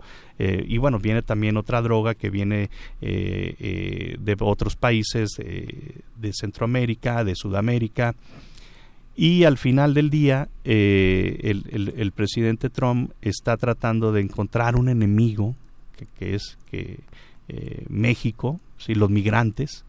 México no está haciendo lo adecuado los cárteles de narcotráfico están llenando de drogas a Estados Unidos eh, y está recurriendo a eso justamente por este proceso de contexto político interno desfavorable a él, donde eh, tiene una, una eh, posición política muy dividida. ¿sí? La Cámara Baja la controlan el Partido Demócrata, ¿no? Ellos siguen teniendo mayoría en, en el Senado, ¿no? Y bueno, están otros temas que no sé si hay tiempo de comentarlos. La ratificación del TEMEC, del nuevo Tratado de Libre Comercio. Eh, hay posibilidad de que antes de pasar al, al informe Mueller de cuáles son un poquito más sus eh, puntos eh, relevantes no para un primer arranque que acaba de ser presentado mm. antes de eso el, el conflicto que se dio en la frontera eh, se prevé que, pueda escalar un poco más de alguna manera o ya se quedó ahí, ya se apagó ese, ese incendio? Yo creo que más bien es parte de la retórica del eh, antimexicana del presidente Trump que le dio resultados en 2016. Yo yo lo creo, yo lo veo así. Eh, fue un evento que te digo no lo dio en el mismo día, eh, se difundió creo por CNN el, el un sábado 13 de abril eh, no sé, más o menos un fin de semana. Y bueno, finalmente el, el, el tema está ahí, yo creo que no va a escalar, bueno, es mi punto de vista, porque sí es muy, es muy serio, bueno, también obviamente que mande a los, a los militares a la frontera eh, tiene una serie de trabas ahí legales, porque prácticamente seremos en un estado de guerra, ¿no? Eh, y bueno, finalmente yo no creo que vaya a escalar, es una retórica, lo manda por tweet, ya también ha, ha, contestado la Cancillería de manera muy enérgica, muy contundente, ¿sí? Eh, sin tratar de engancharse al mismo tiempo, ¿no? En estos temas y lo que está haciendo, sí, lo que me llama mucho la atención es que ha bajado mucho la cooperación en términos de seguridad, también durante el periodo del presidente Trump y lo que veníamos viendo desde la década de los noventas, que cuando se crea el Tratado de Libre Comercio, es que el tema de seguridad, las relaciones, digamos, entre el ejército, el Pentágono y todas estas instituciones de seguridad, eh, de antinarcóticos, de, la DEA y todo esto, eh, pues se ha bajado, ¿no? tuvo un auge muy importante. Y bueno, por ejemplo, las extradiciones de México, pues antes no se extraditaban los narcotraficantes en los 80, ¿no? En los 90 empezaron a extraditarse, luego siguieron. Y bueno, eso significa que había una cooperación muy fuerte, había entrenamiento de militares mexicanos en Estados Unidos y eso ha bajado mucho con Trump. Eh, no creen la cooperación. O sea, realmente incluso los analistas de seguridad dicen que México es un aliado estratégico, un socio importante de Estados Unidos en el perímetro de seguridad, justamente en cooperación, por ejemplo, en terrorismo, en cooperación antinarcóticos. Hay flujos eh, de información muy importantes. Trump no cree en eso y lo que están diciendo es que, bueno, estás haciendo bully a un socio importante y eso eh, es, es, una estrategia equivocada porque, bueno, no sé si se acuerdan ustedes el año pasado que se decían, bueno, si Trump se sale del TLC o si Trump eh, eh, sigue arreciando contra México, México puede dejar de cooperar en materia de migración y en materia de seguridad. ¿sí? Eh, entonces, el, eh, dejar de cooperación en materia de seguridad es muy grave para Estados Unidos. O sea, lo que está llevando el presidente Trump es eh, a que disminuya la cooperación no a través de estas instituciones y al final del día son problemas transnacionales no el narcotráfico el tráfico de drogas la migración y todo lo que le llaman los problemas globales. No es algo que un solo país lo tiene que resolver. Se tiene que resolver eh, a través de tratados internacionales, regionales, bilaterales, ¿sí? Eh, y parece que por ahí no va la cuestión, porque volvemos a lo mismo, el tema político, que esto le dio a Trump para ganar el 2016, le dará para ganar el 2020, no lo sabemos, pero ya estamos a la vuelta de la esquina, ¿no? El 2019 no le dio para tener para, para retener la mayoría en la Cámara Baja del año pasado, en noviembre. sí, entonces eso, a ver, ojo, Trump, tienes que cambiar tu discurso, y no, lo está arreciando y lo está radicalizando, ¿no? Eh, entonces, ¿hasta qué punto debe el gobierno de México engancharse en una cuestión de política doméstica interna donde el presidente Trump está buscando enemigos para satisfacer y para obtener eh, votos ¿no? de un eh, electorado, como lo hablábamos el otra vez, con ciertas características, el trabajador blanco que ha sido afectado por la globalización, que no lee noticias, que es altamente manipulable y que está ahí en el 40%. ¿no? Bajos niveles de escolaridad también. Y su mejor enemigo pues son los extranjeros es, lo que está fuera de Estados Unidos, porque finalmente lo que trata es de integrar un electorado lo más eh, sólido posible. ¿O no, Es, exacto, ¿no? Tienes, tienes toda la razón eh, y todo esto se ha dado también en un contexto desfavorable de la globalización, del impacto de la tecnología, de la robotización, de la entrada de China a la economía global, donde muchos empleos pues se han trasladado a estos países, hay una deslocalización de la producción, hay una desigualdad creciente, ¿no? Si tú lees estos libros de los eh, economistas estadounidenses nos hablan que Estados Unidos es uno de los países con mayores niveles de desigualdad y es uno de los países que también no se caracteriza por tener un Estado benefactor fuerte, el tema de la salud, el tema eh, de la educación incluso, ¿no? Para que un estudiante de Estados Unidos pueda estudiar una carrera, eh, se tiene que endeudar si no es eh, no hay escuelas públicas. Entonces bueno evidentemente el tema eh, educativo el tema de acceder a la salud y todo esto pues también eso le pasará a factura al presidente Trump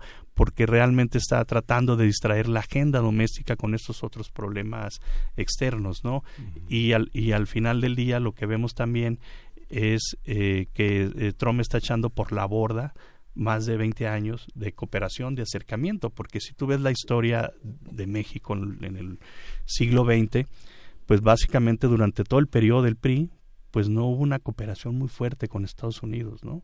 Ni siquiera, bueno, ha habido comercio, ¿no? Pero no había tratado de libre comercio, no había programas como la Iniciativa Mérida.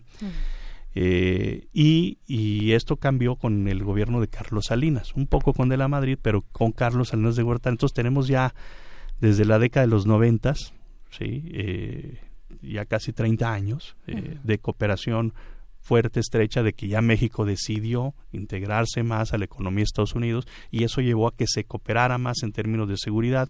Después de los atentados terroristas del 11 de septiembre, eh, México intensificó los programas de cooperación con Estados Unidos. el tema, por ejemplo, de las bases de datos, de los aeropuertos, si llegan personas que están en la lista negra, en los terroristas, pues son altamente fácilmente detectables por el gobierno mexicano, inmediatamente esa información pasa a Estados Unidos, cosa que no tienen todos los países de Latinoamérica. ¿eh? Muchos países no comparten esta información. Eh, y en fin, ¿no? Eh, podemos mencionar otros ejemplos, pero justamente esto se ha dado en un contexto de acercamiento entre México y Estados Unidos que está en estos momentos siendo cuestionado por Trump de manera que no coincide con la realidad. Y ya se le dijo, bueno, México es un aliado. Estados Unidos no tiene un aliado tan importante como México, ya se lo dijo el canciller Ebrard. Pero bueno, está el tema político, ¿sí? Y, ahí estamos, ¿no? Eh, para eh, se puede se puede poner en marcha se puede eh, negociar de manera positiva un tratado de libre comercio como el Temec con una distancia en la colaboración en temas de seguridad como la como la que se está planteando en esta mesa bueno sí efectivamente lo que se trató de hacer bueno el tratado de libre comercio que ya hasta le quitaron la palabra comercio ya es USMCA que es eh, Estados Unidos, México, Canadá, acuerdo Estados Unidos, México, Canadá, US Mexico Canada Agreement. Ya no es free trade como el NAFTA, ¿no?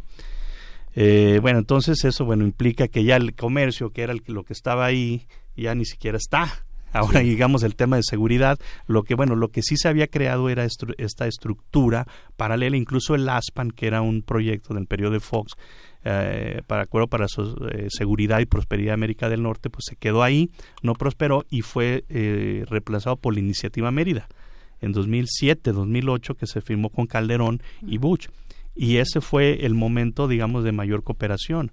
ha habido otros programas de cooperación, pero sí justamente lo que está haciendo ahorita Trump es tratar de aprovechar esta coyuntura de que se está ratificando el, el, tratado. Por eso dice, voy a cerrar la frontera, que es donde le duele a México, según él, pero también eso le afecta a Estados Unidos porque es una economía integrada, ¿no? Eh, dice, voy a cerrar la frontera para que México resienta pérdidas económicas y así coopere más en migración y esté cooperando más en, seguridad. ¿sí? Lo que una vez le pregunto, bueno, Trump, eh, el tema de seguridad, en los últimos 10 años México ha gastado más de 90 mil millones de dólares. ¿sí? Y Estados Unidos ha, contribuido a través de la iniciativa Mérida con 2 mil millones de dólares, que son cacahuates. ¿sí? como lo dijo una vez Rosario Green, ¿no? Pero bueno, el, el, una vez dijo Trump, a ver, de, de, ¿dónde están los fondos de la iniciativa Mérida? Mándenlos para construir el muro. Es que, señor, nada más estamos dando, no llegamos ni a mil millones y se necesitan 25 mil millones para construir el muro, ¿no? Y además la iniciativa Mérida está por eh, terminar, ya terminó. Eh. Ya terminó porque, bueno, esto también, bueno, implica todo este tuit que hay que analizarlo más allá de, de, eh, porque entra también aquí el tema de seguridad, de combate al narcotráfico, donde el presidente López Obrador tiene otro enfoque. Dice, ya no vamos por la Kingpin Strategy, que era una estrategia promovida por Estados Unidos en la guerra contra el narcotráfico en Colombia y después se pasó a México, es capturar a los capos, ¿no? Capturar a los capos. Eh, se capturaba, no sé, a Pablo Escobar eh, en Colombia, se capturaba a Chapo Guzmán en México. Entonces, bueno, pero si nos vamos al, a los últimos 20 años, pues se ha estado capturado un capo y luego llega otro, y en cinco años lo vuelven a capturar y luego llega otro. Entonces, al final del día, la estrategia, eh, esta estrategia promovida por Estados Unidos en el combate de seguridad, se reduce a la renovación de las élites del crimen organizado, sin solucionar el problema y salpicando de violencia a una sociedad que cada vez más vive en la inseguridad. Entonces, bueno, dice López Obrador, esta estrategia no ha funcionado y algunos dicen, bueno, sí, sí, sí funciona, pero tiene que complementarse con otras, ¿no? Dicen, bueno, no hay que cambiarla, pero bueno. Entonces lo que se necesita es complementarla, ¿no? Atacar el problema de raíz, la corrupción, la falta de rendición de cuentas en las instituciones públicas, de seguridad, eh, y lo que ahora introduce López Obrador, que no lo manejó Calderón, ni Peña Nieto, ni Fox, que es atacar el problema eh, con factores socioeconómicos, ¿no? Es decir, hay muchos ninis, ¿no? Hay muchos jóvenes que no estudian ni trabajan, eh, que son reclutados por el crimen organizado. Entonces, estos jóvenes eh, se les hay que dar una beca, hay que darles empleo, ¿sí? Hay, hay que darles incentivos para que ya no sean, ¿sí? Eh, atraídos. Entonces, hay que, si un joven pues tiene un empleo, oferta de un empleo precario, pues va a trabajar en el crimen organizado. Entonces, también hay que eh, cambiar la desigualdad, hay que subir los salarios. Entonces, bueno, Sí, en, en, ese sentido, yo creo que se debería de aclarar que, bueno, va a seguir la estrategia de combate a los capos complementada con estas otras estrategias de darles mayores oportunidades a los jóvenes para que estudien, por ejemplo, eh, para que tengan una beca, para que tengan un trabajo y eso evidentemente va a, reducir, porque bueno, al final del día la pobreza, la marginación, la desigualdad se convierte en un caldo de cultivo para inseguridad y que eso es un enfoque muy novedoso que está eh, implementando el gobierno, pero la otra digamos, son dos caras de la estrategia de seguridad, eh, una disuasiva, pero la otra sí, evidentemente, combatir a los cárteles del crimen organizado que no eh, eh, se ha visto de manera muy clara, pero, pero creo que se debe de enfatizar eso, ¿no? Claro, hemos visto lo del huachicol, por ejemplo, ¿no? La persecución hacia, bueno, en el caso de ya muy reciente del nuevo gobierno, cómo se ha bifurcado también esta lucha a la delincuencia organizada hacia el, hacia el huachicol. Nos quedan dos minutitos, estamos conversando con el doctor Roberto Cepeda acerca de este, pues, de, la relación bilateral en general de, de lo que ocurrió en la frontera hace un par de semanas, este malentendido que se tuvo entre los eh, eh, representantes de los ejércitos de los dos de los dos países, pero también sobre el tema del informe de Mueller que fue recientemente presentado.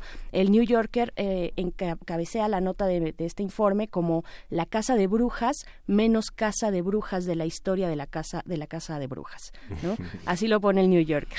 O sea, eh, lo, plantea como un fracaso, como, como una, eh, pues digamos, una, tuvo su efervescencia, generó mucha tensión, pero después termina en poco o, o cuánto, de qué estamos hablando, qué, posibilidades tiene este informe Mueller para también efectos electorales que están a la puerta.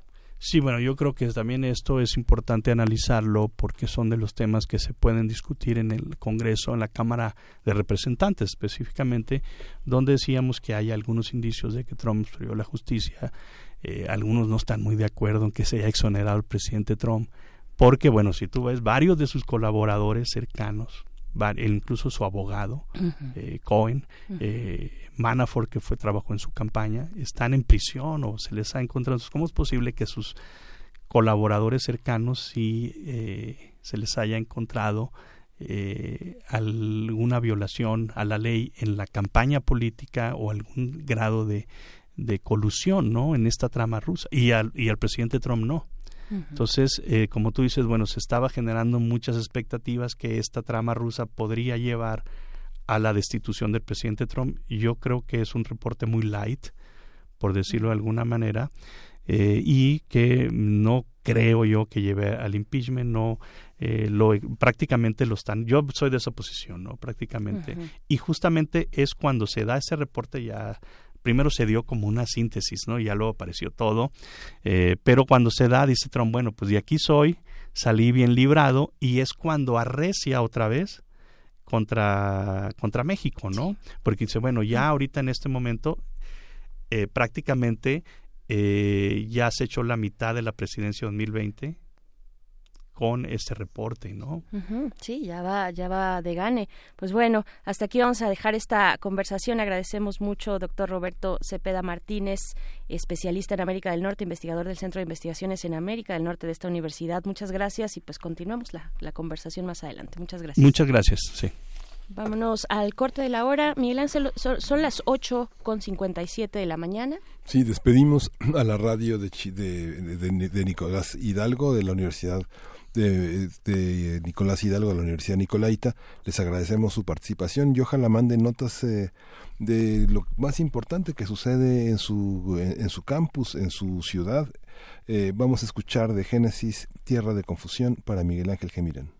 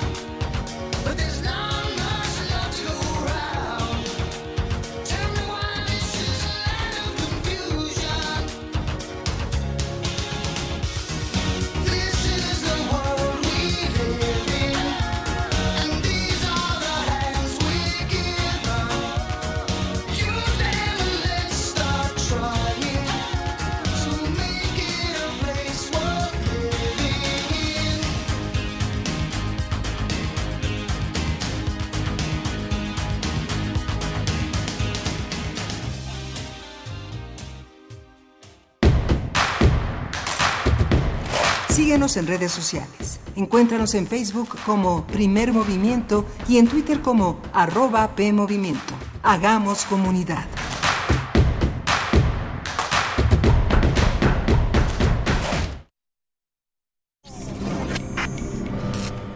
Exprésate. Comparte y experimenta la diversidad que distingue a la expresión dancística. Como cada año, la Dirección de Danza UNAM celebra el Día Internacional de la Danza.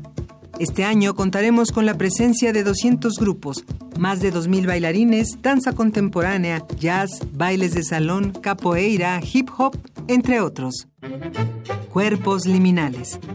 Acompáñanos a la cobertura especial de Radio UNAM, el Día Internacional de la Danza, desde la Sala Miguel Covarrubias de las 15 a las 16.30 horas en el Centro Cultural Universitario. Entrada libre. Trasciende fronteras en busca de libertad. Radio UNAM.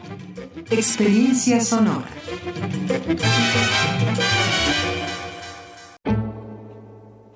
Cuenta la leyenda que la sangre de un tirano dragón se convirtió en flores. De ahí surgió una bella tradición. Celebra con nosotros el arte y las mentes que hacen maravillas con ellas. Fiesta del Libro y la Rosa 2019. 3, 4 y 5 de mayo. Explanada del Centro Cultural Universitario. Entrada libre. Literatura. Música. Cine. Teatro. Y un sinfín de actividades en distintos espacios de la UNAM. Consulta sedes alternas en www.fiestadelibroylarosa.unam.mx. Sé parte de estos días de fiesta.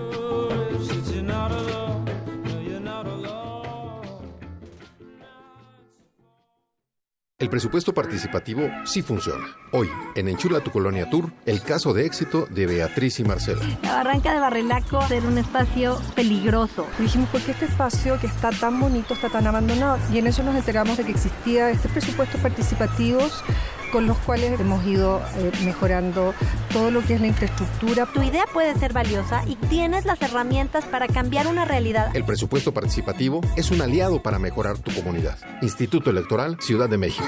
Es tiempo de declarar y es más fácil que nunca. Lo haces en dos minutos. Entra en tu computadora, tablet o celular a www.sat.gov.mx. Revisa que esté correcta tu declaración ya prellenada y mándala. Así de simple. Si eres de los millones de mexicanos a quienes les toca declarar, es momento de contribuir.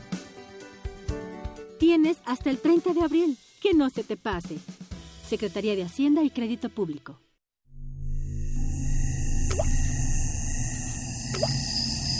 Echa a volar tu imaginación y plasma tus ideas de forma visual.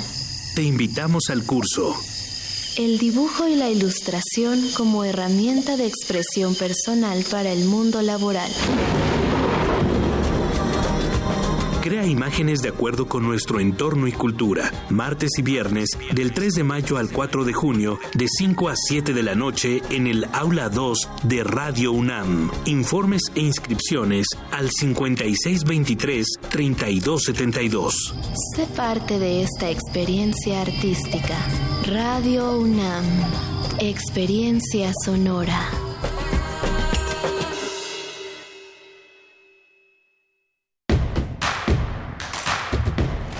Encuentra la música de primer movimiento día a día en el Spotify de Radio UNAM y agréganos a tus favoritos.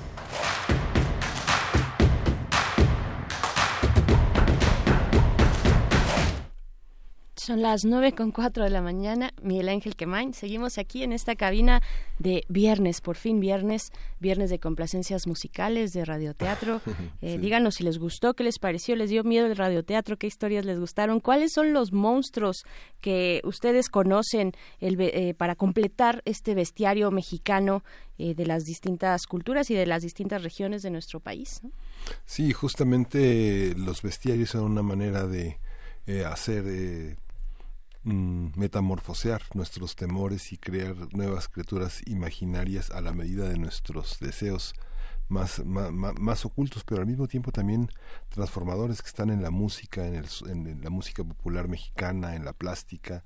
Tal vez uno de, los, de nuestros máximos creadores de animales imaginarios sea Francisco Toledo, Juan José Arreola en el caso de la literatura y bueno, esa antología de la, de la, de la, de la zoología fantástica que hizo Jorge Luis Borges es, eh, y que está en el Fondo de Cultura Económica todavía en, en, algunas ediciones atrasadas y que eh, perdimos los derechos en el fondo, pero está eh, vigente toda esta visión de la zoología fantástica que puebla, puebla todas las imaginaciones del mundo. ¿no? Cierto, cierto, pues compártanos, compártanos cuáles son los suyos, sus favoritos, tal vez los inéditos, los inéditos, los que queremos inventar, cuáles son los monstruos que nos aquejan en, eh, pues al día de hoy.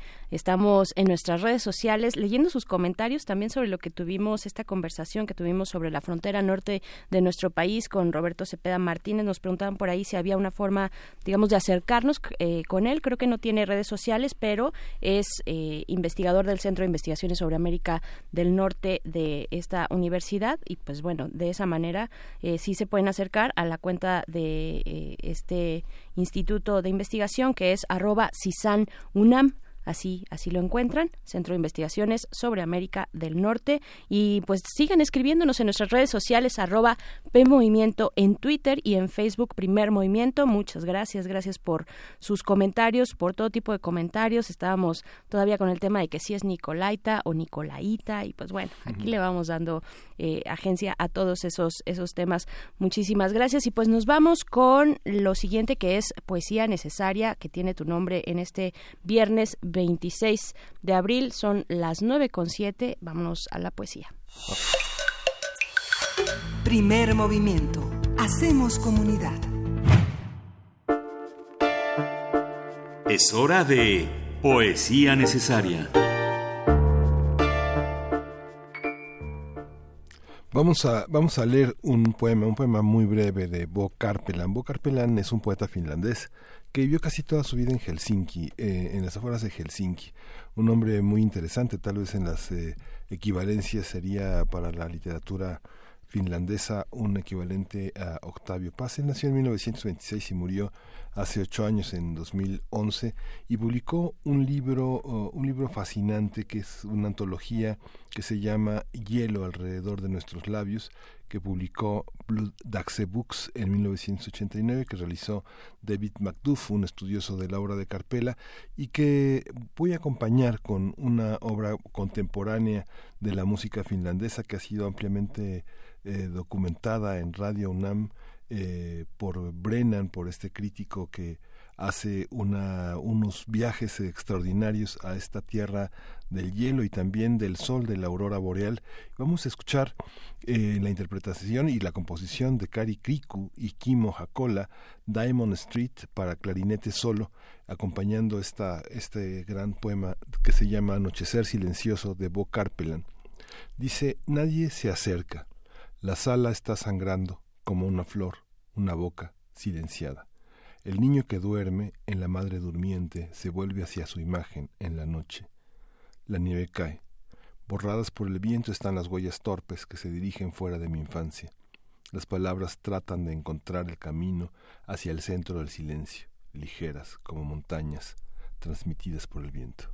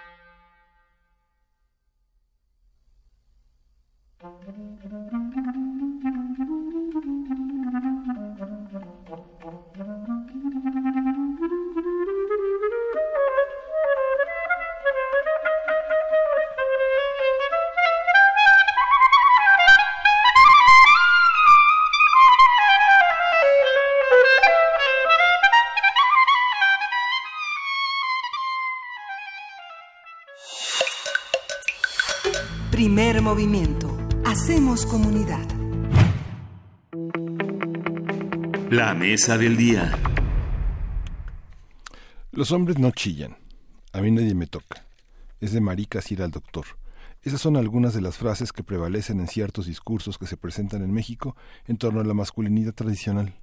Sin embargo, según datos del INEGI, en México una mayoría de hombres eh, mayores de 65 años mueren a causa de accidentes cardiovasculares, complicaciones por enfermedades del hígado y otra serie de males de regular o fácil prevención. ¿Cómo hemos, ¿Cómo hemos construido los discursos en torno a las masculinidades? ¿Qué nociones todavía nos sirven? ¿Y cuáles sería conveniente desechar? ¿Qué implican para la vida cotidiana y la vida de las poblaciones los discursos sobre masculinidad tradicional? Sobre estos temas vamos a conversar con Nico Nogués, él es activista creativo, defensor de la igualdad y los derechos humanos. Él es un consultor estratégico, director creativo y un divulgador creativo enfocado en el uso de la creatividad como motor de la evolución social, la conciencia humana y el desarrollo económico de las organizaciones. Él ha sido fundador y director del Instituto de Machos a Hombres, un hashtag que ha sido muy popular en algunos espacios de las redes. Buenos días, eh, Nico. ¿Cómo estás? Hola, muy buenos días, Miguel Ángel. muchas gracias por, por su invitación a, pues, a esta mini tertulia y poder pues, compartir lo que lo que ustedes consideren oportuno con toda su audiencia. Gracias. Gracias, Nico. Pues te saludamos también eh, por acá, Berenice Camacho. Pues para hablar de estos estereotipos sobre eh, la masculinidad tradicional, le hemos puesto así, pero también en otros espacios eh, se le llama masculinidad tóxica. ¿Qué venimos arrastrando? ¿Cuáles son esos, esos estereotipos con los que hemos crecido que afectan a los hombres, pero también afectan a una sociedad en su conjunto. Es correcto, Denise, sí, gracias de nuevo también a ti. Eh, pues básicamente eh, con masculinidad tradicional o masculinidad hegemónica o tóxica, como, como se le suele conocer, eh, básicamente como conocemos ese tipo de masculinidad que está asociada a comportamientos que tienen que ver con el control, con em, el exceso uso de la fuerza, la racionalidad, el dominio, la sobreprotección, el sometimiento, la seguridad, la competitividad y podríamos seguir como eh, describiéndolo con, con esa serie de palabras que aparentemente solo son palabras, pero que lejos de eso han creado una realidad estadística que es muy nociva para la sociedad en general y para nosotros como hombres en particular. Al final del día, todas esas palabras que les acabo de escribir em, se, se traducen en datos muy concretos que nos han llevado a conductas donde el 95% de los homicidas a nivel global pues son hombres, donde el 90% de la población carcelaria eh, son hombres, donde el 75% de los auto, de los accidentes automovilísticos los cometemos hombres, donde el 82% de los suicidios que existen son de hombres, y así podemos seguir con datos, ustedes han, dado algunos, vivimos un 13% menos que las mujeres de promedio. Es decir, toda una serie de realidad tangible y cotidiana que es bien tóxica y que eh, precisamente hay que empezar a, modificar y a cambiar, eh, tal vez desde la descripción misma de esa masculinidad, enfocándola en otra serie de conductas y comportamientos mucho más positivos que pasan por empezar a explorar matices de la masculinidad que son los que históricamente se han dicho que no son apropiados o que no son de hombres. Entonces me detengo un poquito aquí para, para abrir la conversación con, con ustedes en torno a, a aspectos que consideren también relevantes de esto. Las masculinidades son también objeto de una serie de análisis por parte de los eh, de, la educación superior, de los académicos, de las investigaciones y se ha encontrado también una serie de violencias en torno a la masculinidad. Yo veo el video que publicaste en tu en tu página de Twitter y sales a caminar a la Ciudad de México, pasan varias horas, nadie te viola, nadie te hostiga, nadie te acosa, nadie te mata, pero que eso es tal vez lo más evidente de un fenómeno que está ahí donde los hombres podemos circular tranquilamente, pero hay otras violencias en torno a la devaluación, al mundo simbólico de unos hombres que no vale nada a los ojos de un discurso hegemónico que aparentemente es femenino, pero que construye, que se construye desde lo masculino, ¿no? Sí, totalmente, totalmente. Hay muchos tipos de violencias que, como tal, son mucho más sutiles. Eh, como bien comentas, se dan a nivel interpersonal eh, y obviamente con, eh, entre nosotros mismos, pero con otras personas, especialmente con mujeres también. Y violencias que tienen que ver con un carácter mucho más emocional, ¿no? Que a veces son difíciles de detectar. eh, porque están demasiado, eh, en algún punto están demasiado aceptadas por la sociedad o no se les ha dado la importancia que, que se les tendría que haber dado y por supuesto eso está cambiando afortunadamente.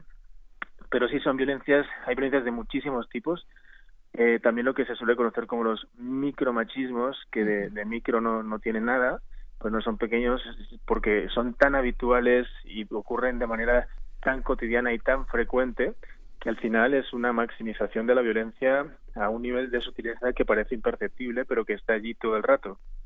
¿no? Y no tenemos que olvidar tampoco la violencia hacia nosotros mismos, que es esta incapacidad de expresar nuestra vulnerabilidad, de expresar nuestros sentimientos, de expresar nuestros problemas, de poder pedir ayuda eh, y que tiene que ver con esta, precisamente, esta manera de entender que si recurrimos a pedir ayuda o recurrimos, recurrimos a hablar de nuestros problemas o a abrirnos o mostrarnos más vulnerables, pues vamos a perder esa hombría, entre comillas y muchas comillas, que se supone que pasa por, por justamente no expresar nada del anterior. Entonces, es necesario empezar a cambiar esa, ese entendimiento, ¿no? Por supuesto, y desde, desde la lucha de los derechos por las mujeres eh, constantemente se recurre en el discurso, y me parece que hay una gran verdad ahí también, aunque tiene sus matices, a señalar el privilegio de los hombres. Pero creo que esto puede tener alguna trampa o muchas trampas, Nico, eh, porque se, se atribuye este privilegio eh, a, los atributos tradicionales donde no necesariamente todos los hombres entran. ¿no? es un privilegio necesariamente extendido, aunque claro que si lo comparamos en términos de género, pues habrá una relevancia desde el techo de cristal hasta muchas otras cuestiones eh, de, nuestra vida pública y privada también entre, entre géneros, pero eh, también, también los afecta. O sea, este tipo de atributos tradicionales, estas formas culturales de vivir de los hombres, en particular en este caso, también afectan. No es una casualidad que lo que tú ya mencionabas, que eh, son los que más matan, digamos, por decirlo así, solo el 95% de, de los homicidas en el mundo, según la ONU, son cifras de verdad escalofriantes, pero también son los que más mueren. ¿Qué decir de esto? En la introducción nosotros abordábamos algo que, que, nos interesa mucho también tocar contigo, que es el tema de la salud de los hombres, la salud masculina. ¿Cómo afectan estos eh, pues, eh, esquemas tradicionales de vivir la masculinidad directamente a la salud de los hombres?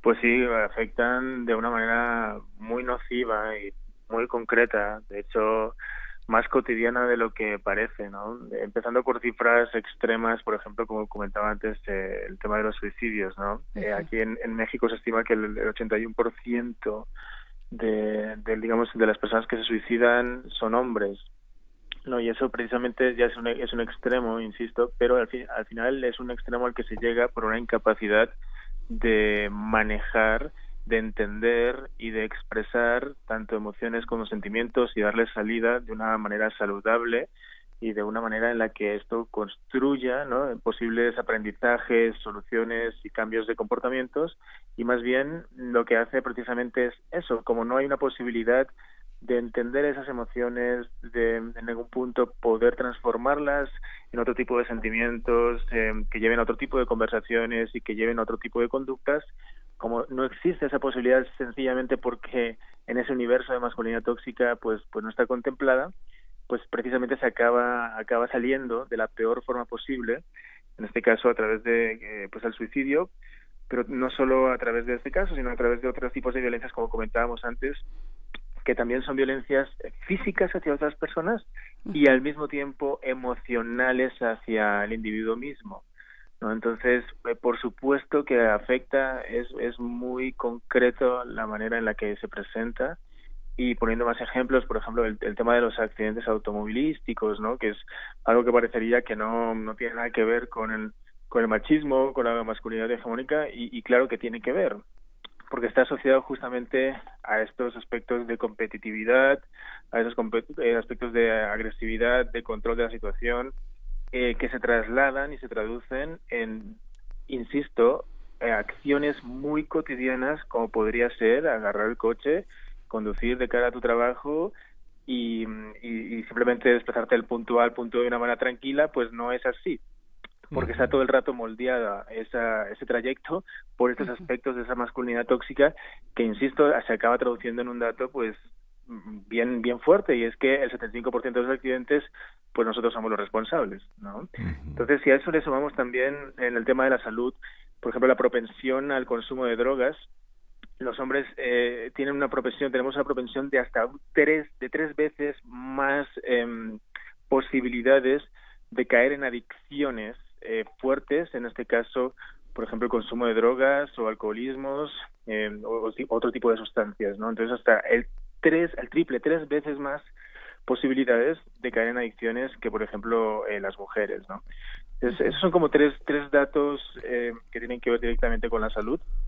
Y si ya le ponemos la esperanza de vida, en resumen, pues estamos viviendo entre un 12 y un 15% menos en función del país, pero menos años em, que, eh, que, lo que vive una mujer esta parte de la... ¿Cuáles serían los ejes fundamentales para trazar las, las diferencias y empezar a pensar el tema de la masculinidad? Prácticamente todo está dedicado a la prevención de la salud y a la prevención del embarazo, pero no hay una educación sexual focalizada ahora este en distintas etapas, por lo menos en México, hacia la perspectiva de la masculinidad. ¿Cuáles serían los ejes? El trabajo, el género, la este la sexualidad, eh, el psiquismo. ¿Por dónde empezar a abordar este tema? Sí, es una gran pregunta, una muy buena pregunta. Nosotros tenemos una metodología desarrollada en el Instituto de Machos a Hombres que aborda 10 temas, eh, digamos, principales, eh, justamente para englobarlos en temáticas que puedan dar cabida, eh, a su vez, a múltiples subtemas o subcategorías que mm, parecen desconocidas por la mayoría de la sociedad, pero que, insisto, están en los actos cotidianos de toda la sociedad. Entonces, esos eh, hacks o temáticas principales que nosotros tratamos, esta agenda temática de trabajo con hombres, pasan por, por hacks o temas como el consentimiento, es decir, la importancia de entender el, el no, eh, respetarlo y todas las consecuencias eh, legales también que se derivan del no entenderlo y no respetarlo. Y eso tiene que ver, con, obviamente, con el no, no acosar, no violar, no matar, y simplemente entender que el no es no. También hablamos de la sexualidad y hablamos em, específicamente de eh, el porno como esa eh, pongo muchas comillas porque tristemente eh, también es así como esa escuela sexual con la que crecen y hemos crecido pues muchas generaciones de hombres y cómo esa escuela en muchas comillas de sexualidad ha perpetuado un estereotipo donde el hombre es el, sometedor y el quien controla y la mujer es la sometida. Entonces empezamos a analizar ese tipo de contenidos y ver qué otro tipo de contenidos eh, pueden también eh, ser consumidos para eh, potenciar una intimidad mucho más sana, donde este, estos roles no estén estereotipados, ni sean siempre los mismos, ni sean ni se salte todas las reglas del consentimiento. hablamos también de la vulnerabilidad, de cómo es necesario conectar con tu propio mundo interior y qué herramientas hay para poder empezar a comunicarlo. Hablamos también de un concepto muy interesante que es la frágil masculinidad, de cómo está construida y de, y de desafortunadamente cómo estalla precisamente por no, no estar eh, solidificada en bases concretas, sanas y saludables que tienen que ver con la capacidad de expresar tus sentimientos y emociones. Hablamos también mm. del género, hablamos también del manbox, hablamos también de las múltiples maneras de identificar y expresar tu propia masculinidad, hablamos también de conceptos como el feminismo, para entender las cuatro olas de feminismos que hay hoy en día y todo lo que podemos y tenemos que aprender de las mujeres, de cómo ellas han trabajado para deconstruir ese estereotipo. Y ese es, ese es un punto bien importante y que quisiéramos seguir a, ah, eh, abundando en él. Nada más te pedimos, querido Nico Nogués, fundador y director del Instituto de Machos a Hombres, que hagamos una muy breve pausa solamente para despedir a nuestra audiencia del 860 de AM. Se quedan ustedes con su programación habitual y nosotros seguimos aquí en el 96.1 de FM en primer movimiento. Vamos a hacer la pausa.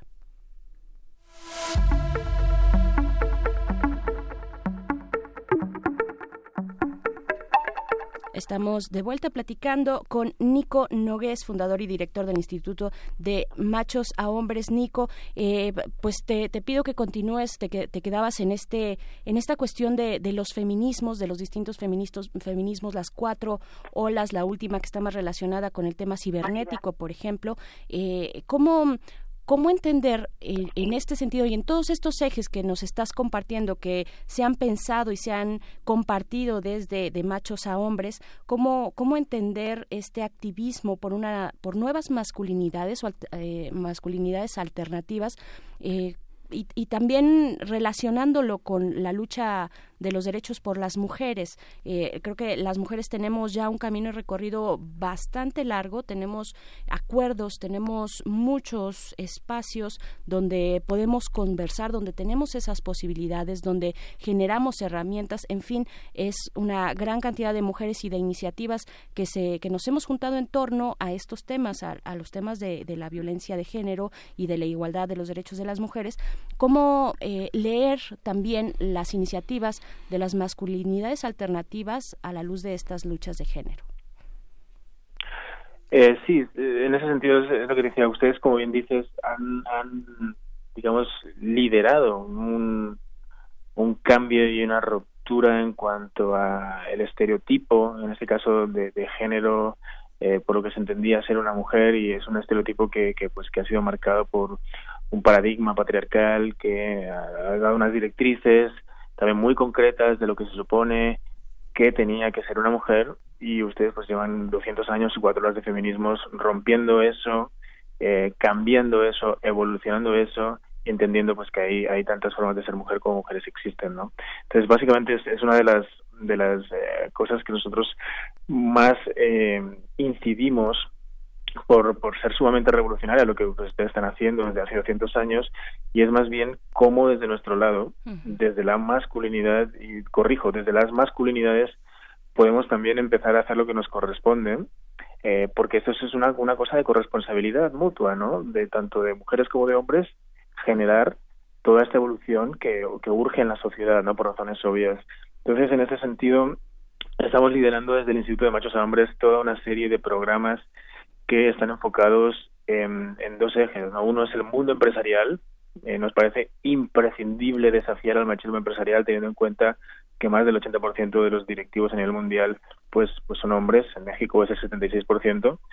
Entonces hay que empezar realmente a balancear esos puestos directivos, esas tomas de decisiones, esa eh, capacidad para generar estrategias distintas a, a, las mismas de siempre que nos han llevado a donde estamos y todo esto lo estamos haciendo a nivel empresarial mediante estos círculos para hombres, para directivos, ejecutivos y personales de planta, que estamos trabajando pues, pues con distintos sectores como puede ser el bancario, eh, de el sector de la comunicación, el sector de la industria creativa. Tenemos bueno varias empresas que están como eh, bajo nuestros programas de reeducación, en este caso para eh, desafiar el machismo eh, estructural de la empresa.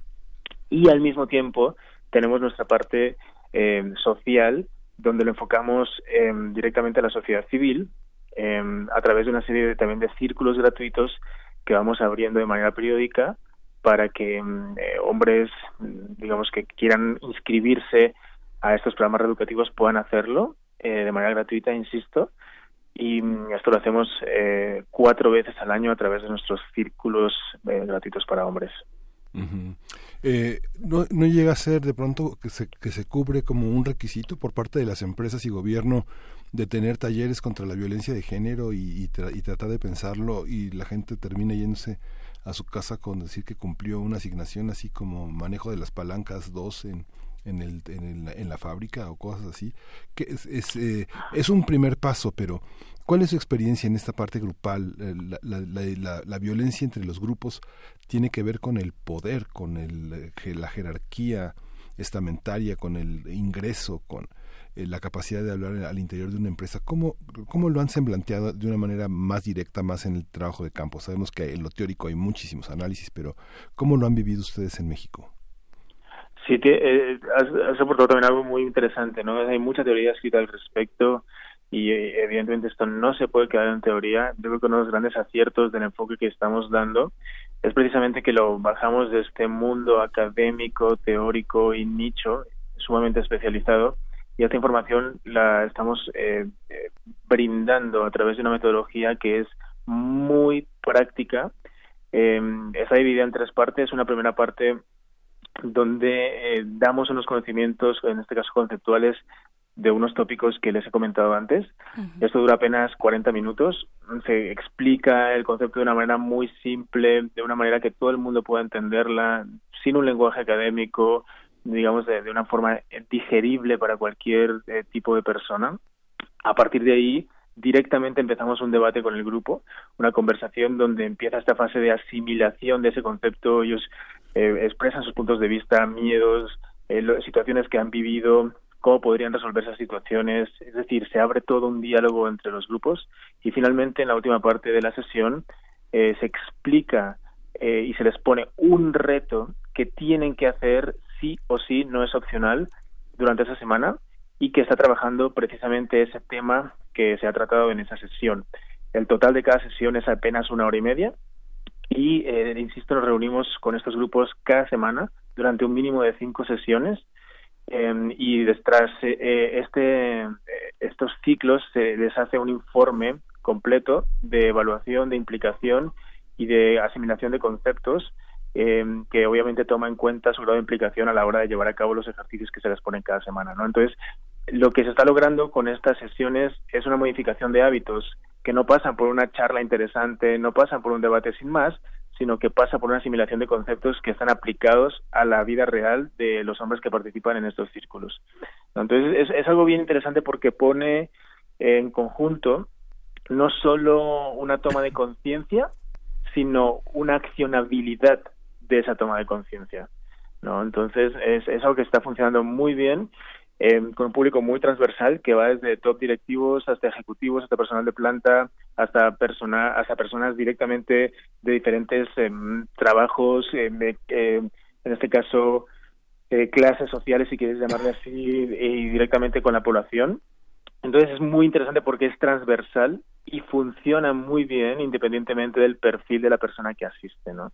Claro, entre las mujeres, eh, bueno, tradicionalmente también eh, tenemos posibilidades de habla y escucha, de tener círculos eh, comunes eh, de habla y escucha y, se han generado otros que no tienen que ver necesariamente ni con la cocina, ¿no? El espacio donde se cocina, ni con el espacio doméstico, sino que hemos eh, tenido las posibilidades y, también construido espacios de, de comunicación entre mujeres. Eh, tradicionalmente se tiene entre hombres o se está pensando también ya en este punto de la actualidad en espacios eh, entre hombres donde puedan también expresarse, donde puedan expresar todas estas estas cuestiones que aquejan a, su condición de género. Hay estas posibilidades, se tiene que construir cómo cómo observarlas, cómo acercarnos a ellas. Sí, totalmente se tienen que construir. Eh, como bien ustedes tienen multitud de espacios, de encuentros, de formas en las cuales eh, no solo criticar el paradigma preestablecido, sino sobre todo cómo evolucionarlo, cómo romperlo, cómo cambiar las reglas de este juego, ¿no? Y lo llevan haciendo muchísimo tiempo. Entonces, el gran reto para nosotros, en este caso, es poder generar ese tipo de espacios que generen nuevas conversaciones, que lleven a nuevos comportamientos. Y eso es precisamente el foco de iniciativas como el Instituto de Machos a Hombres, ¿no? Y estamos muy centrados en eso. Detectamos en un momento del análisis eh, previo a todo nuestro programa educativo que uno de los grandes problemas que tenemos como hombres es eh, básicamente la falta de espacios donde reunirnos para hablar de temas relevantes. Porque si ustedes se fijan bien, los, los espacios donde normalmente nos reunimos como hombres para hablar de nuestras cosas son bien limitados y se reducen básicamente pues a, a la cantina o el antro para salir con los amigos a hablar de nuestras penas, a la, la casa o el estadio para ver un partido de fútbol con los amigos o ir a jugarlo, la cancha. Eh, si te gusta la Play, pues para juntarte con tus amigos a jugar a algún Xbox o videojuego lo que sea. Y hay pocos espacios más donde tratemos temas distintos a que no sean el fútbol o el deporte, eh, las mujeres y la política. Es bien estereotipado el tipo de tópicos de los cuales se hablan, son bien estereotipados los espacios donde se hablan de ese tipo de tópicos y por lo tanto solo se puede esperar conductas bien estereotipadas fruto de esas conversaciones y de esos círculos que siempre son los mismos. Entonces, detectado eso, decidimos empezar a crear nuevos espacios de conversación con una propuesta de temas radicalmente diferente a los tópicos típicos de los cuales se, supone que tienes que hablar si eres hombre.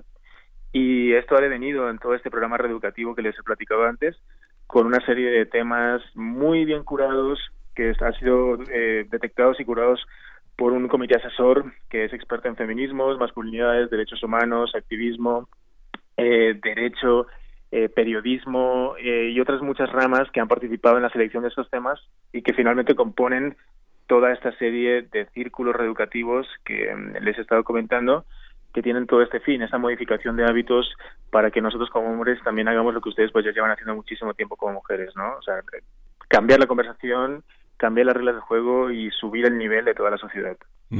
Hay una hay un aspecto, eh, Nico, que es eh, fundamental. En, en, el espacio de la pareja, cualquiera que ésta sea, del mismo sexo o, heterosexual, o que formen tríos o otro tipo de, de, formaciones que le dan al conjunto una unidad, una solidez y que les ayuda a enfrentar su vida cotidiana, los acuerdos a veces pasan por encima de los acuerdos sociales, de la moralidad social, de las prácticas que tienen que ver en la organización de lo cotidiano, desde la comida hasta el sexo.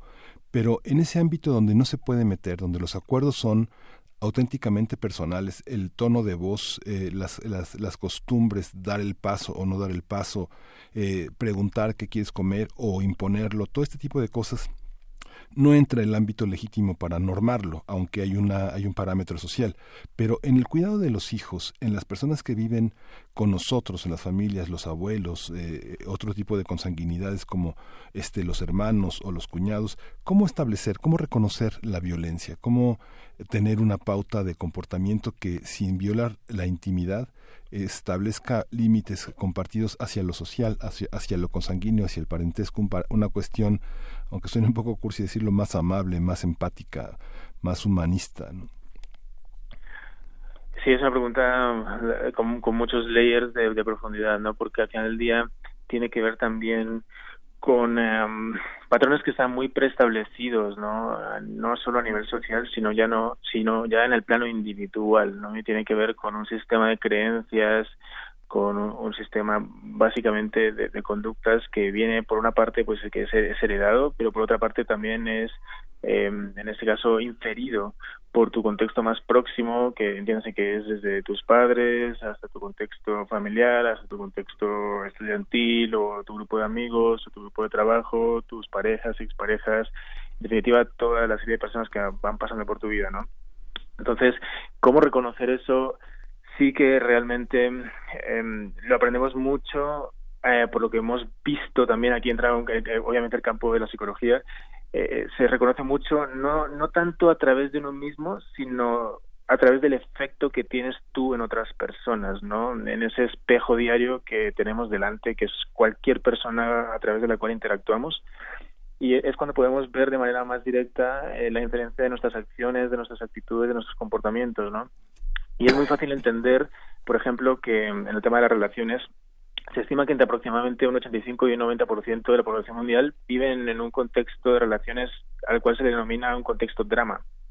¿no? El contexto drama es un contexto donde todo es un drama, donde la relación es un drama, donde hay una codependencia brutal, donde hay una relación de dependencia eh, que pasa desde el tipo de vista emocional, por el, el punto de vista económico, eh, donde hay un sometimiento de alguna de las dos partes, generalmente, en este caso, del hombre hacia la mujer, que es el hombre es el controlador, que devienen una serie de actitudes que se van heredando, pues de, porque los hijos lo ven, porque tus amigos ven cómo te comportas o porque las amigas de, de, ella ven cómo la tratan, etcétera, y se va, digamos, intoxicando ese contexto emocional que al final del día pasa por empezar a darse cuenta, insisto, de cuál es nuestro efecto en esa persona o personas que tenemos delante y ahí sí pasa por una mínima toma de conciencia que nos ayuda a darnos cuenta, y esa palabra es clave, darse cuenta de algo, significa que eso que te has dado cuenta sale de ti, es una observación propia, no es que alguien te diga,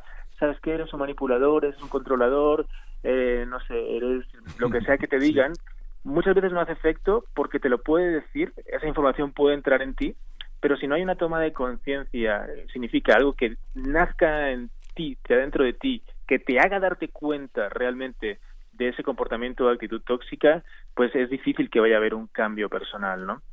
Entonces, nosotros siempre decimos que lo, principal es como ver todas las personas que tenemos a nuestro alrededor como potenciales, em, básicamente, em, maestros o espejos poderosos que nos están totalmente enseñando qué son esas cosas que provocamos en las personas que nos rodean y a partir de ahí sí hay un trabajo personal diario que una vez empiezas no hay vuelta atrás que pasa por esa deconstrucción y ese aprendizaje de todo ese sistema de creencias al cual hacía referencia antes, ¿no? Empezando por algo que puede ser polémico, como son nuestras religiones, por ejemplo. No, porque una de las principales causas del machismo, sin duda, son las religiones. No es un machismo central que va muy unido a ese sistema de creencias o a esos dogmas, esos paradigmas o a esas cosmovisiones, pues de las cuales formamos parte como sociedad, que mm, han sido interpretadas en un momento histórico eh, y no han sido cuestionadas y detonan un tipo de conductas que hoy en día estamos viendo como conductas que son tremendamente agresivas y pues que sostienen un paradigma que no conviene o no nos conviene en este momento como sociedad. Claro. Eh, Nico, Nico Noves, el pasado episodio en México de el Me Too, eh, pues nos cimbró a todos y a todas, ¿no? Este, ¿qué, ¿Qué lectura le das tú a, pues desde las reacciones que se dieron, fue un plazo hasta de, de varios días después de que explotó todo esto, eh, desde las reacciones, los alcances de, ese momento muy puntual, ¿tú crees que se posicionó el tema en la reflexión de, eh, pues colectiva entre los hombres, en los grupos de amigos, en los grupos, eh, digamos, en las, con, las relaciones más cercanas eh, entre, entre hombres, o, va a pasar? ¿qué, ¿Qué lectura le darías? Como herramienta de denuncia, yo considero que es algo sumamente necesario como momento histórico, a mí me gusta definirlo más así, eh, creo que es algo que em, es de lo mejor que nos puede haber pasado, por mucho que a muchos hombres les duela eh, escuchar esto. Creo que eh, tipo, este tipo de denuncias masivas, con todos los asteriscos que tienen para ser mejorables, creo que a la larga y en un, desde una perspectiva global nos sube el nivel a todos y a todos me refiero especialmente a los hombres, em, y, aquí pues diría a todos, porque al final del día a las mujeres lo que lo que eh, está lo que está ocurriendo con este tipo de movimientos es que son ellas las que están decidiendo digamos usar su voz y, y apoderarse de su propio poder personal para establecer una conversación de denuncia en torno a comportamientos y conductas que hace apenas algunos años pues solo eran números y estadísticas y hoy tienen nombre y apellidos, ¿no? Entonces es un cambio muy potente para, para empezar a mejorar eh, unas situaciones que pues que no pueden seguir ocurriendo.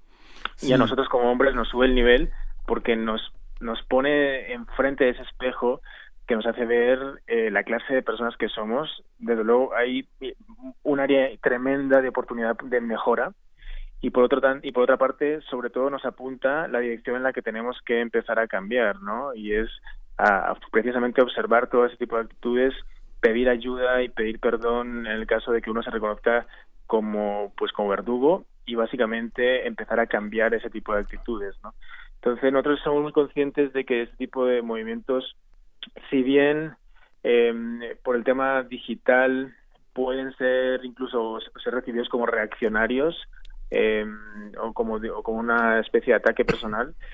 Eh, hay que verlo con perspectiva histórica, ¿no? Y ya sé que en tiempos de la inmediatez y donde parece que una opinión es una verdad absoluta, eh, pues es difícil a veces observarlo con cierta distancia, pero creo que es algo que nos puede hacer y de hecho nos va a hacer mucho bien a todos como sociedad. Eh, lo único que solemos decir también en este tipo de análisis es que esto no se puede quedar solo en un activismo de hashtag, no, sino que urge también tomar eh, medidas y, sobre todo generar eh, combinaciones de dinámicas donde lo digital tenga en cuenta también todavía, porque vivimos en un mundo físico, tenga en cuenta también otro tipo de herramientas, como por ejemplo sucede en Argentina con el Encuentro Nacional de Mujeres, que llevan 34 años de manera puntual cada año juntándose y reuniéndose en diferentes provincias de la Argentina. Y de, en esas mesas de trabajo anuales se tocan una serie de temas que finalmente han acabado incluso cambiando leyes en, el propio país, ¿no? Y yo creo que es un poco lo que se echa de menos o lo que podríamos aprender desde un contexto México, donde mm, hay una gran actividad digital y hay una gran conversación digital, pero en algún punto todavía está desconectada de la parte física, de cómo accionarla a través de, eh, por ejemplo, otro tipo de dinámicas que también involucren instancias gubernamentales, porque las leyes están, lo que pasa es que no se cumplen. Entonces hay que revisar allí y eso pasa también por involucrar a otras instancias de gobierno, por ejemplo, o instancias de la sociedad civil dentro de ese tipo de movimientos tan poderosos eh, que se están formando en digital. Sí, y esa introspección es tan necesaria porque a veces eh, nuestra intención es corregir, pero la fantasía inconsciente es devaluar, ¿no? Como lo ven en el psicoanálisis, ¿no? Yo intento corregir a alguien, pero en realidad este, me amenaza tanto, le tengo tanto miedo que trato de devaluarlo y anularlo para que no sea más que yo hay un conjunto de, de, dificultades. Una, una reflexión final, Nico, para cerrar esta conversación. Este, ¿Dónde te seguimos? ¿Qué, qué podemos hacer? ¿Qué, qué, propuestas eh, para nuestros radioescuchas tenemos? Sí, y dónde nos acercamos también a De Machos a Hombres, ¿Cuándo viene una de estas sesiones colectivas acá en la Ciudad de México o en algún otro lugar de, de, de la República.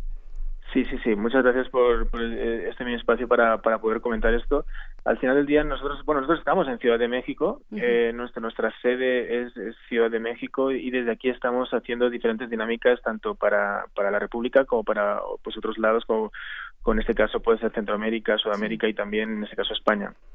Entonces pueden ponerse en contacto con nosotros a través de nuestra página de machosahombres.com Allí en demachoshombres.com verán todos nuestros programas reeducativos enfocados a empresas y también a la sociedad civil, con fechas de nuestros círculos, información sobre las temáticas y también material eh, reeducativo que, que está siendo muy compartido y nos da mucho gusto porque precisamente se trata de eso, de generar herramientas que ayuden a la población y nos suban el nivel a todos.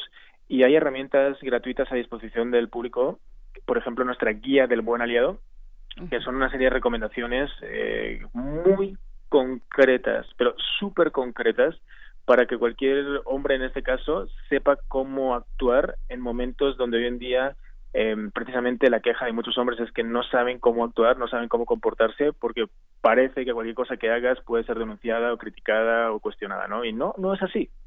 Si uno actúa con criterio y uno entiende el contexto en el que está, evidentemente tiene un comportamiento adecuado eh, y constructivo en el contexto en el que está. Entonces, en esa guía se, se explican muchas de estas cosas de una manera súper simple, súper concreta, y está siendo muy útil. La verdad, la están descargando miles de personas en varios lados y le invitamos a todo el mundo a que la pueda, la pueda usar y aprovechar también. Fantástico, fantástico. Pues ahí está, de machos a hombres, esta iniciativa que también se encuentra en eh, otros espacios digitales, en Twitter, por ejemplo. Eh, pues Nico Nogués, fundador de, esta iniciativa, de este proyecto de machos a hombres, agradecemos mucho pues esta, esta conversación y pues vemos posibilidades también importantes para, para pues nivelar estas, estas situaciones del género. Muchísimas gracias, Nico. Muchas gracias a ustedes, Berenice y Miguel Ángel, y pues al programa Su Primer Movimiento por pues eh, hacer este tipo, crear este tipo de espacios también, como decimos, espacios también radiofónicos súper necesarios para seguir pues subiendo el nivel de, todos, ¿no? sí, este muchas gracias, Nico. Gracias, Nico. Hasta pronto. Un abrazo, chao, chao. Vamos a ir con música, vamos a complacer a Juan Jaso López con una canción de Bob Dylan que es nada menos que Huracán.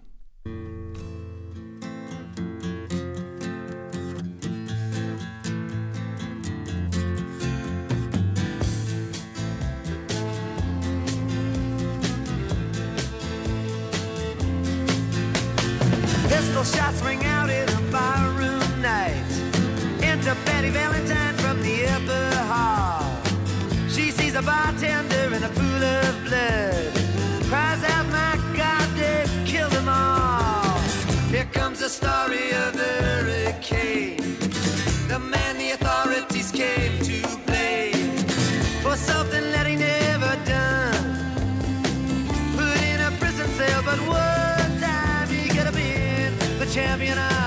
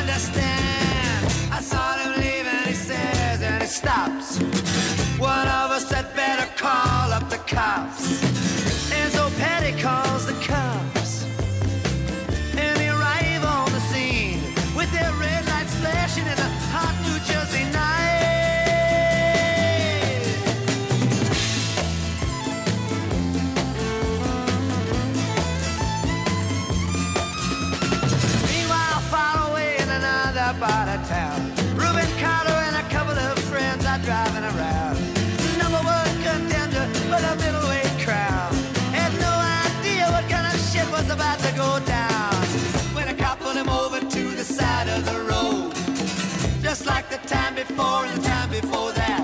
In Patterson, that's just the way things go.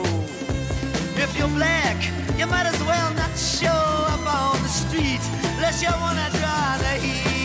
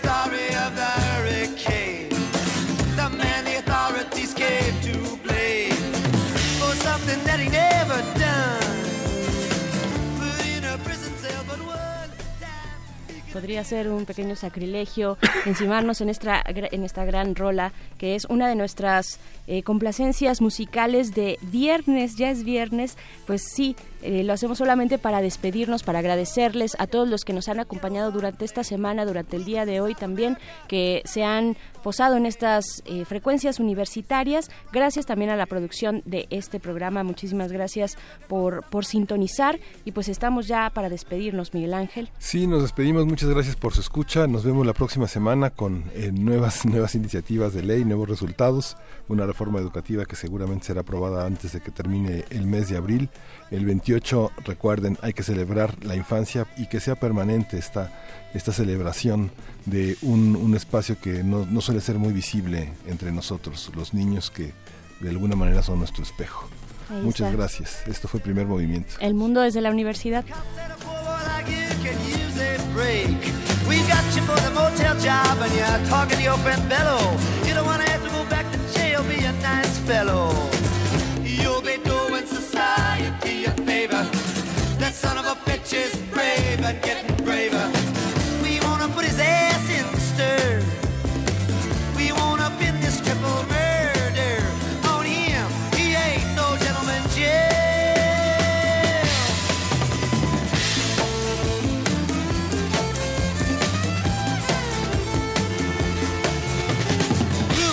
take a man out with just one punch, but he never did like to talk about it all that much.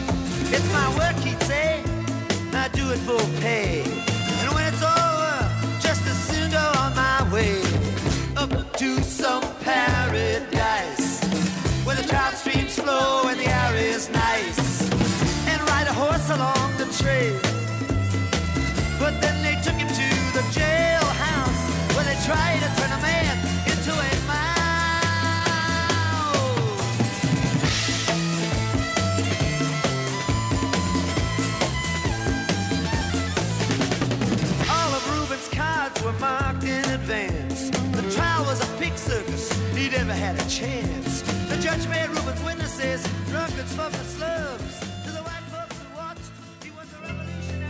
Radio UNAM presentó Primer Movimiento. El mundo desde la universidad.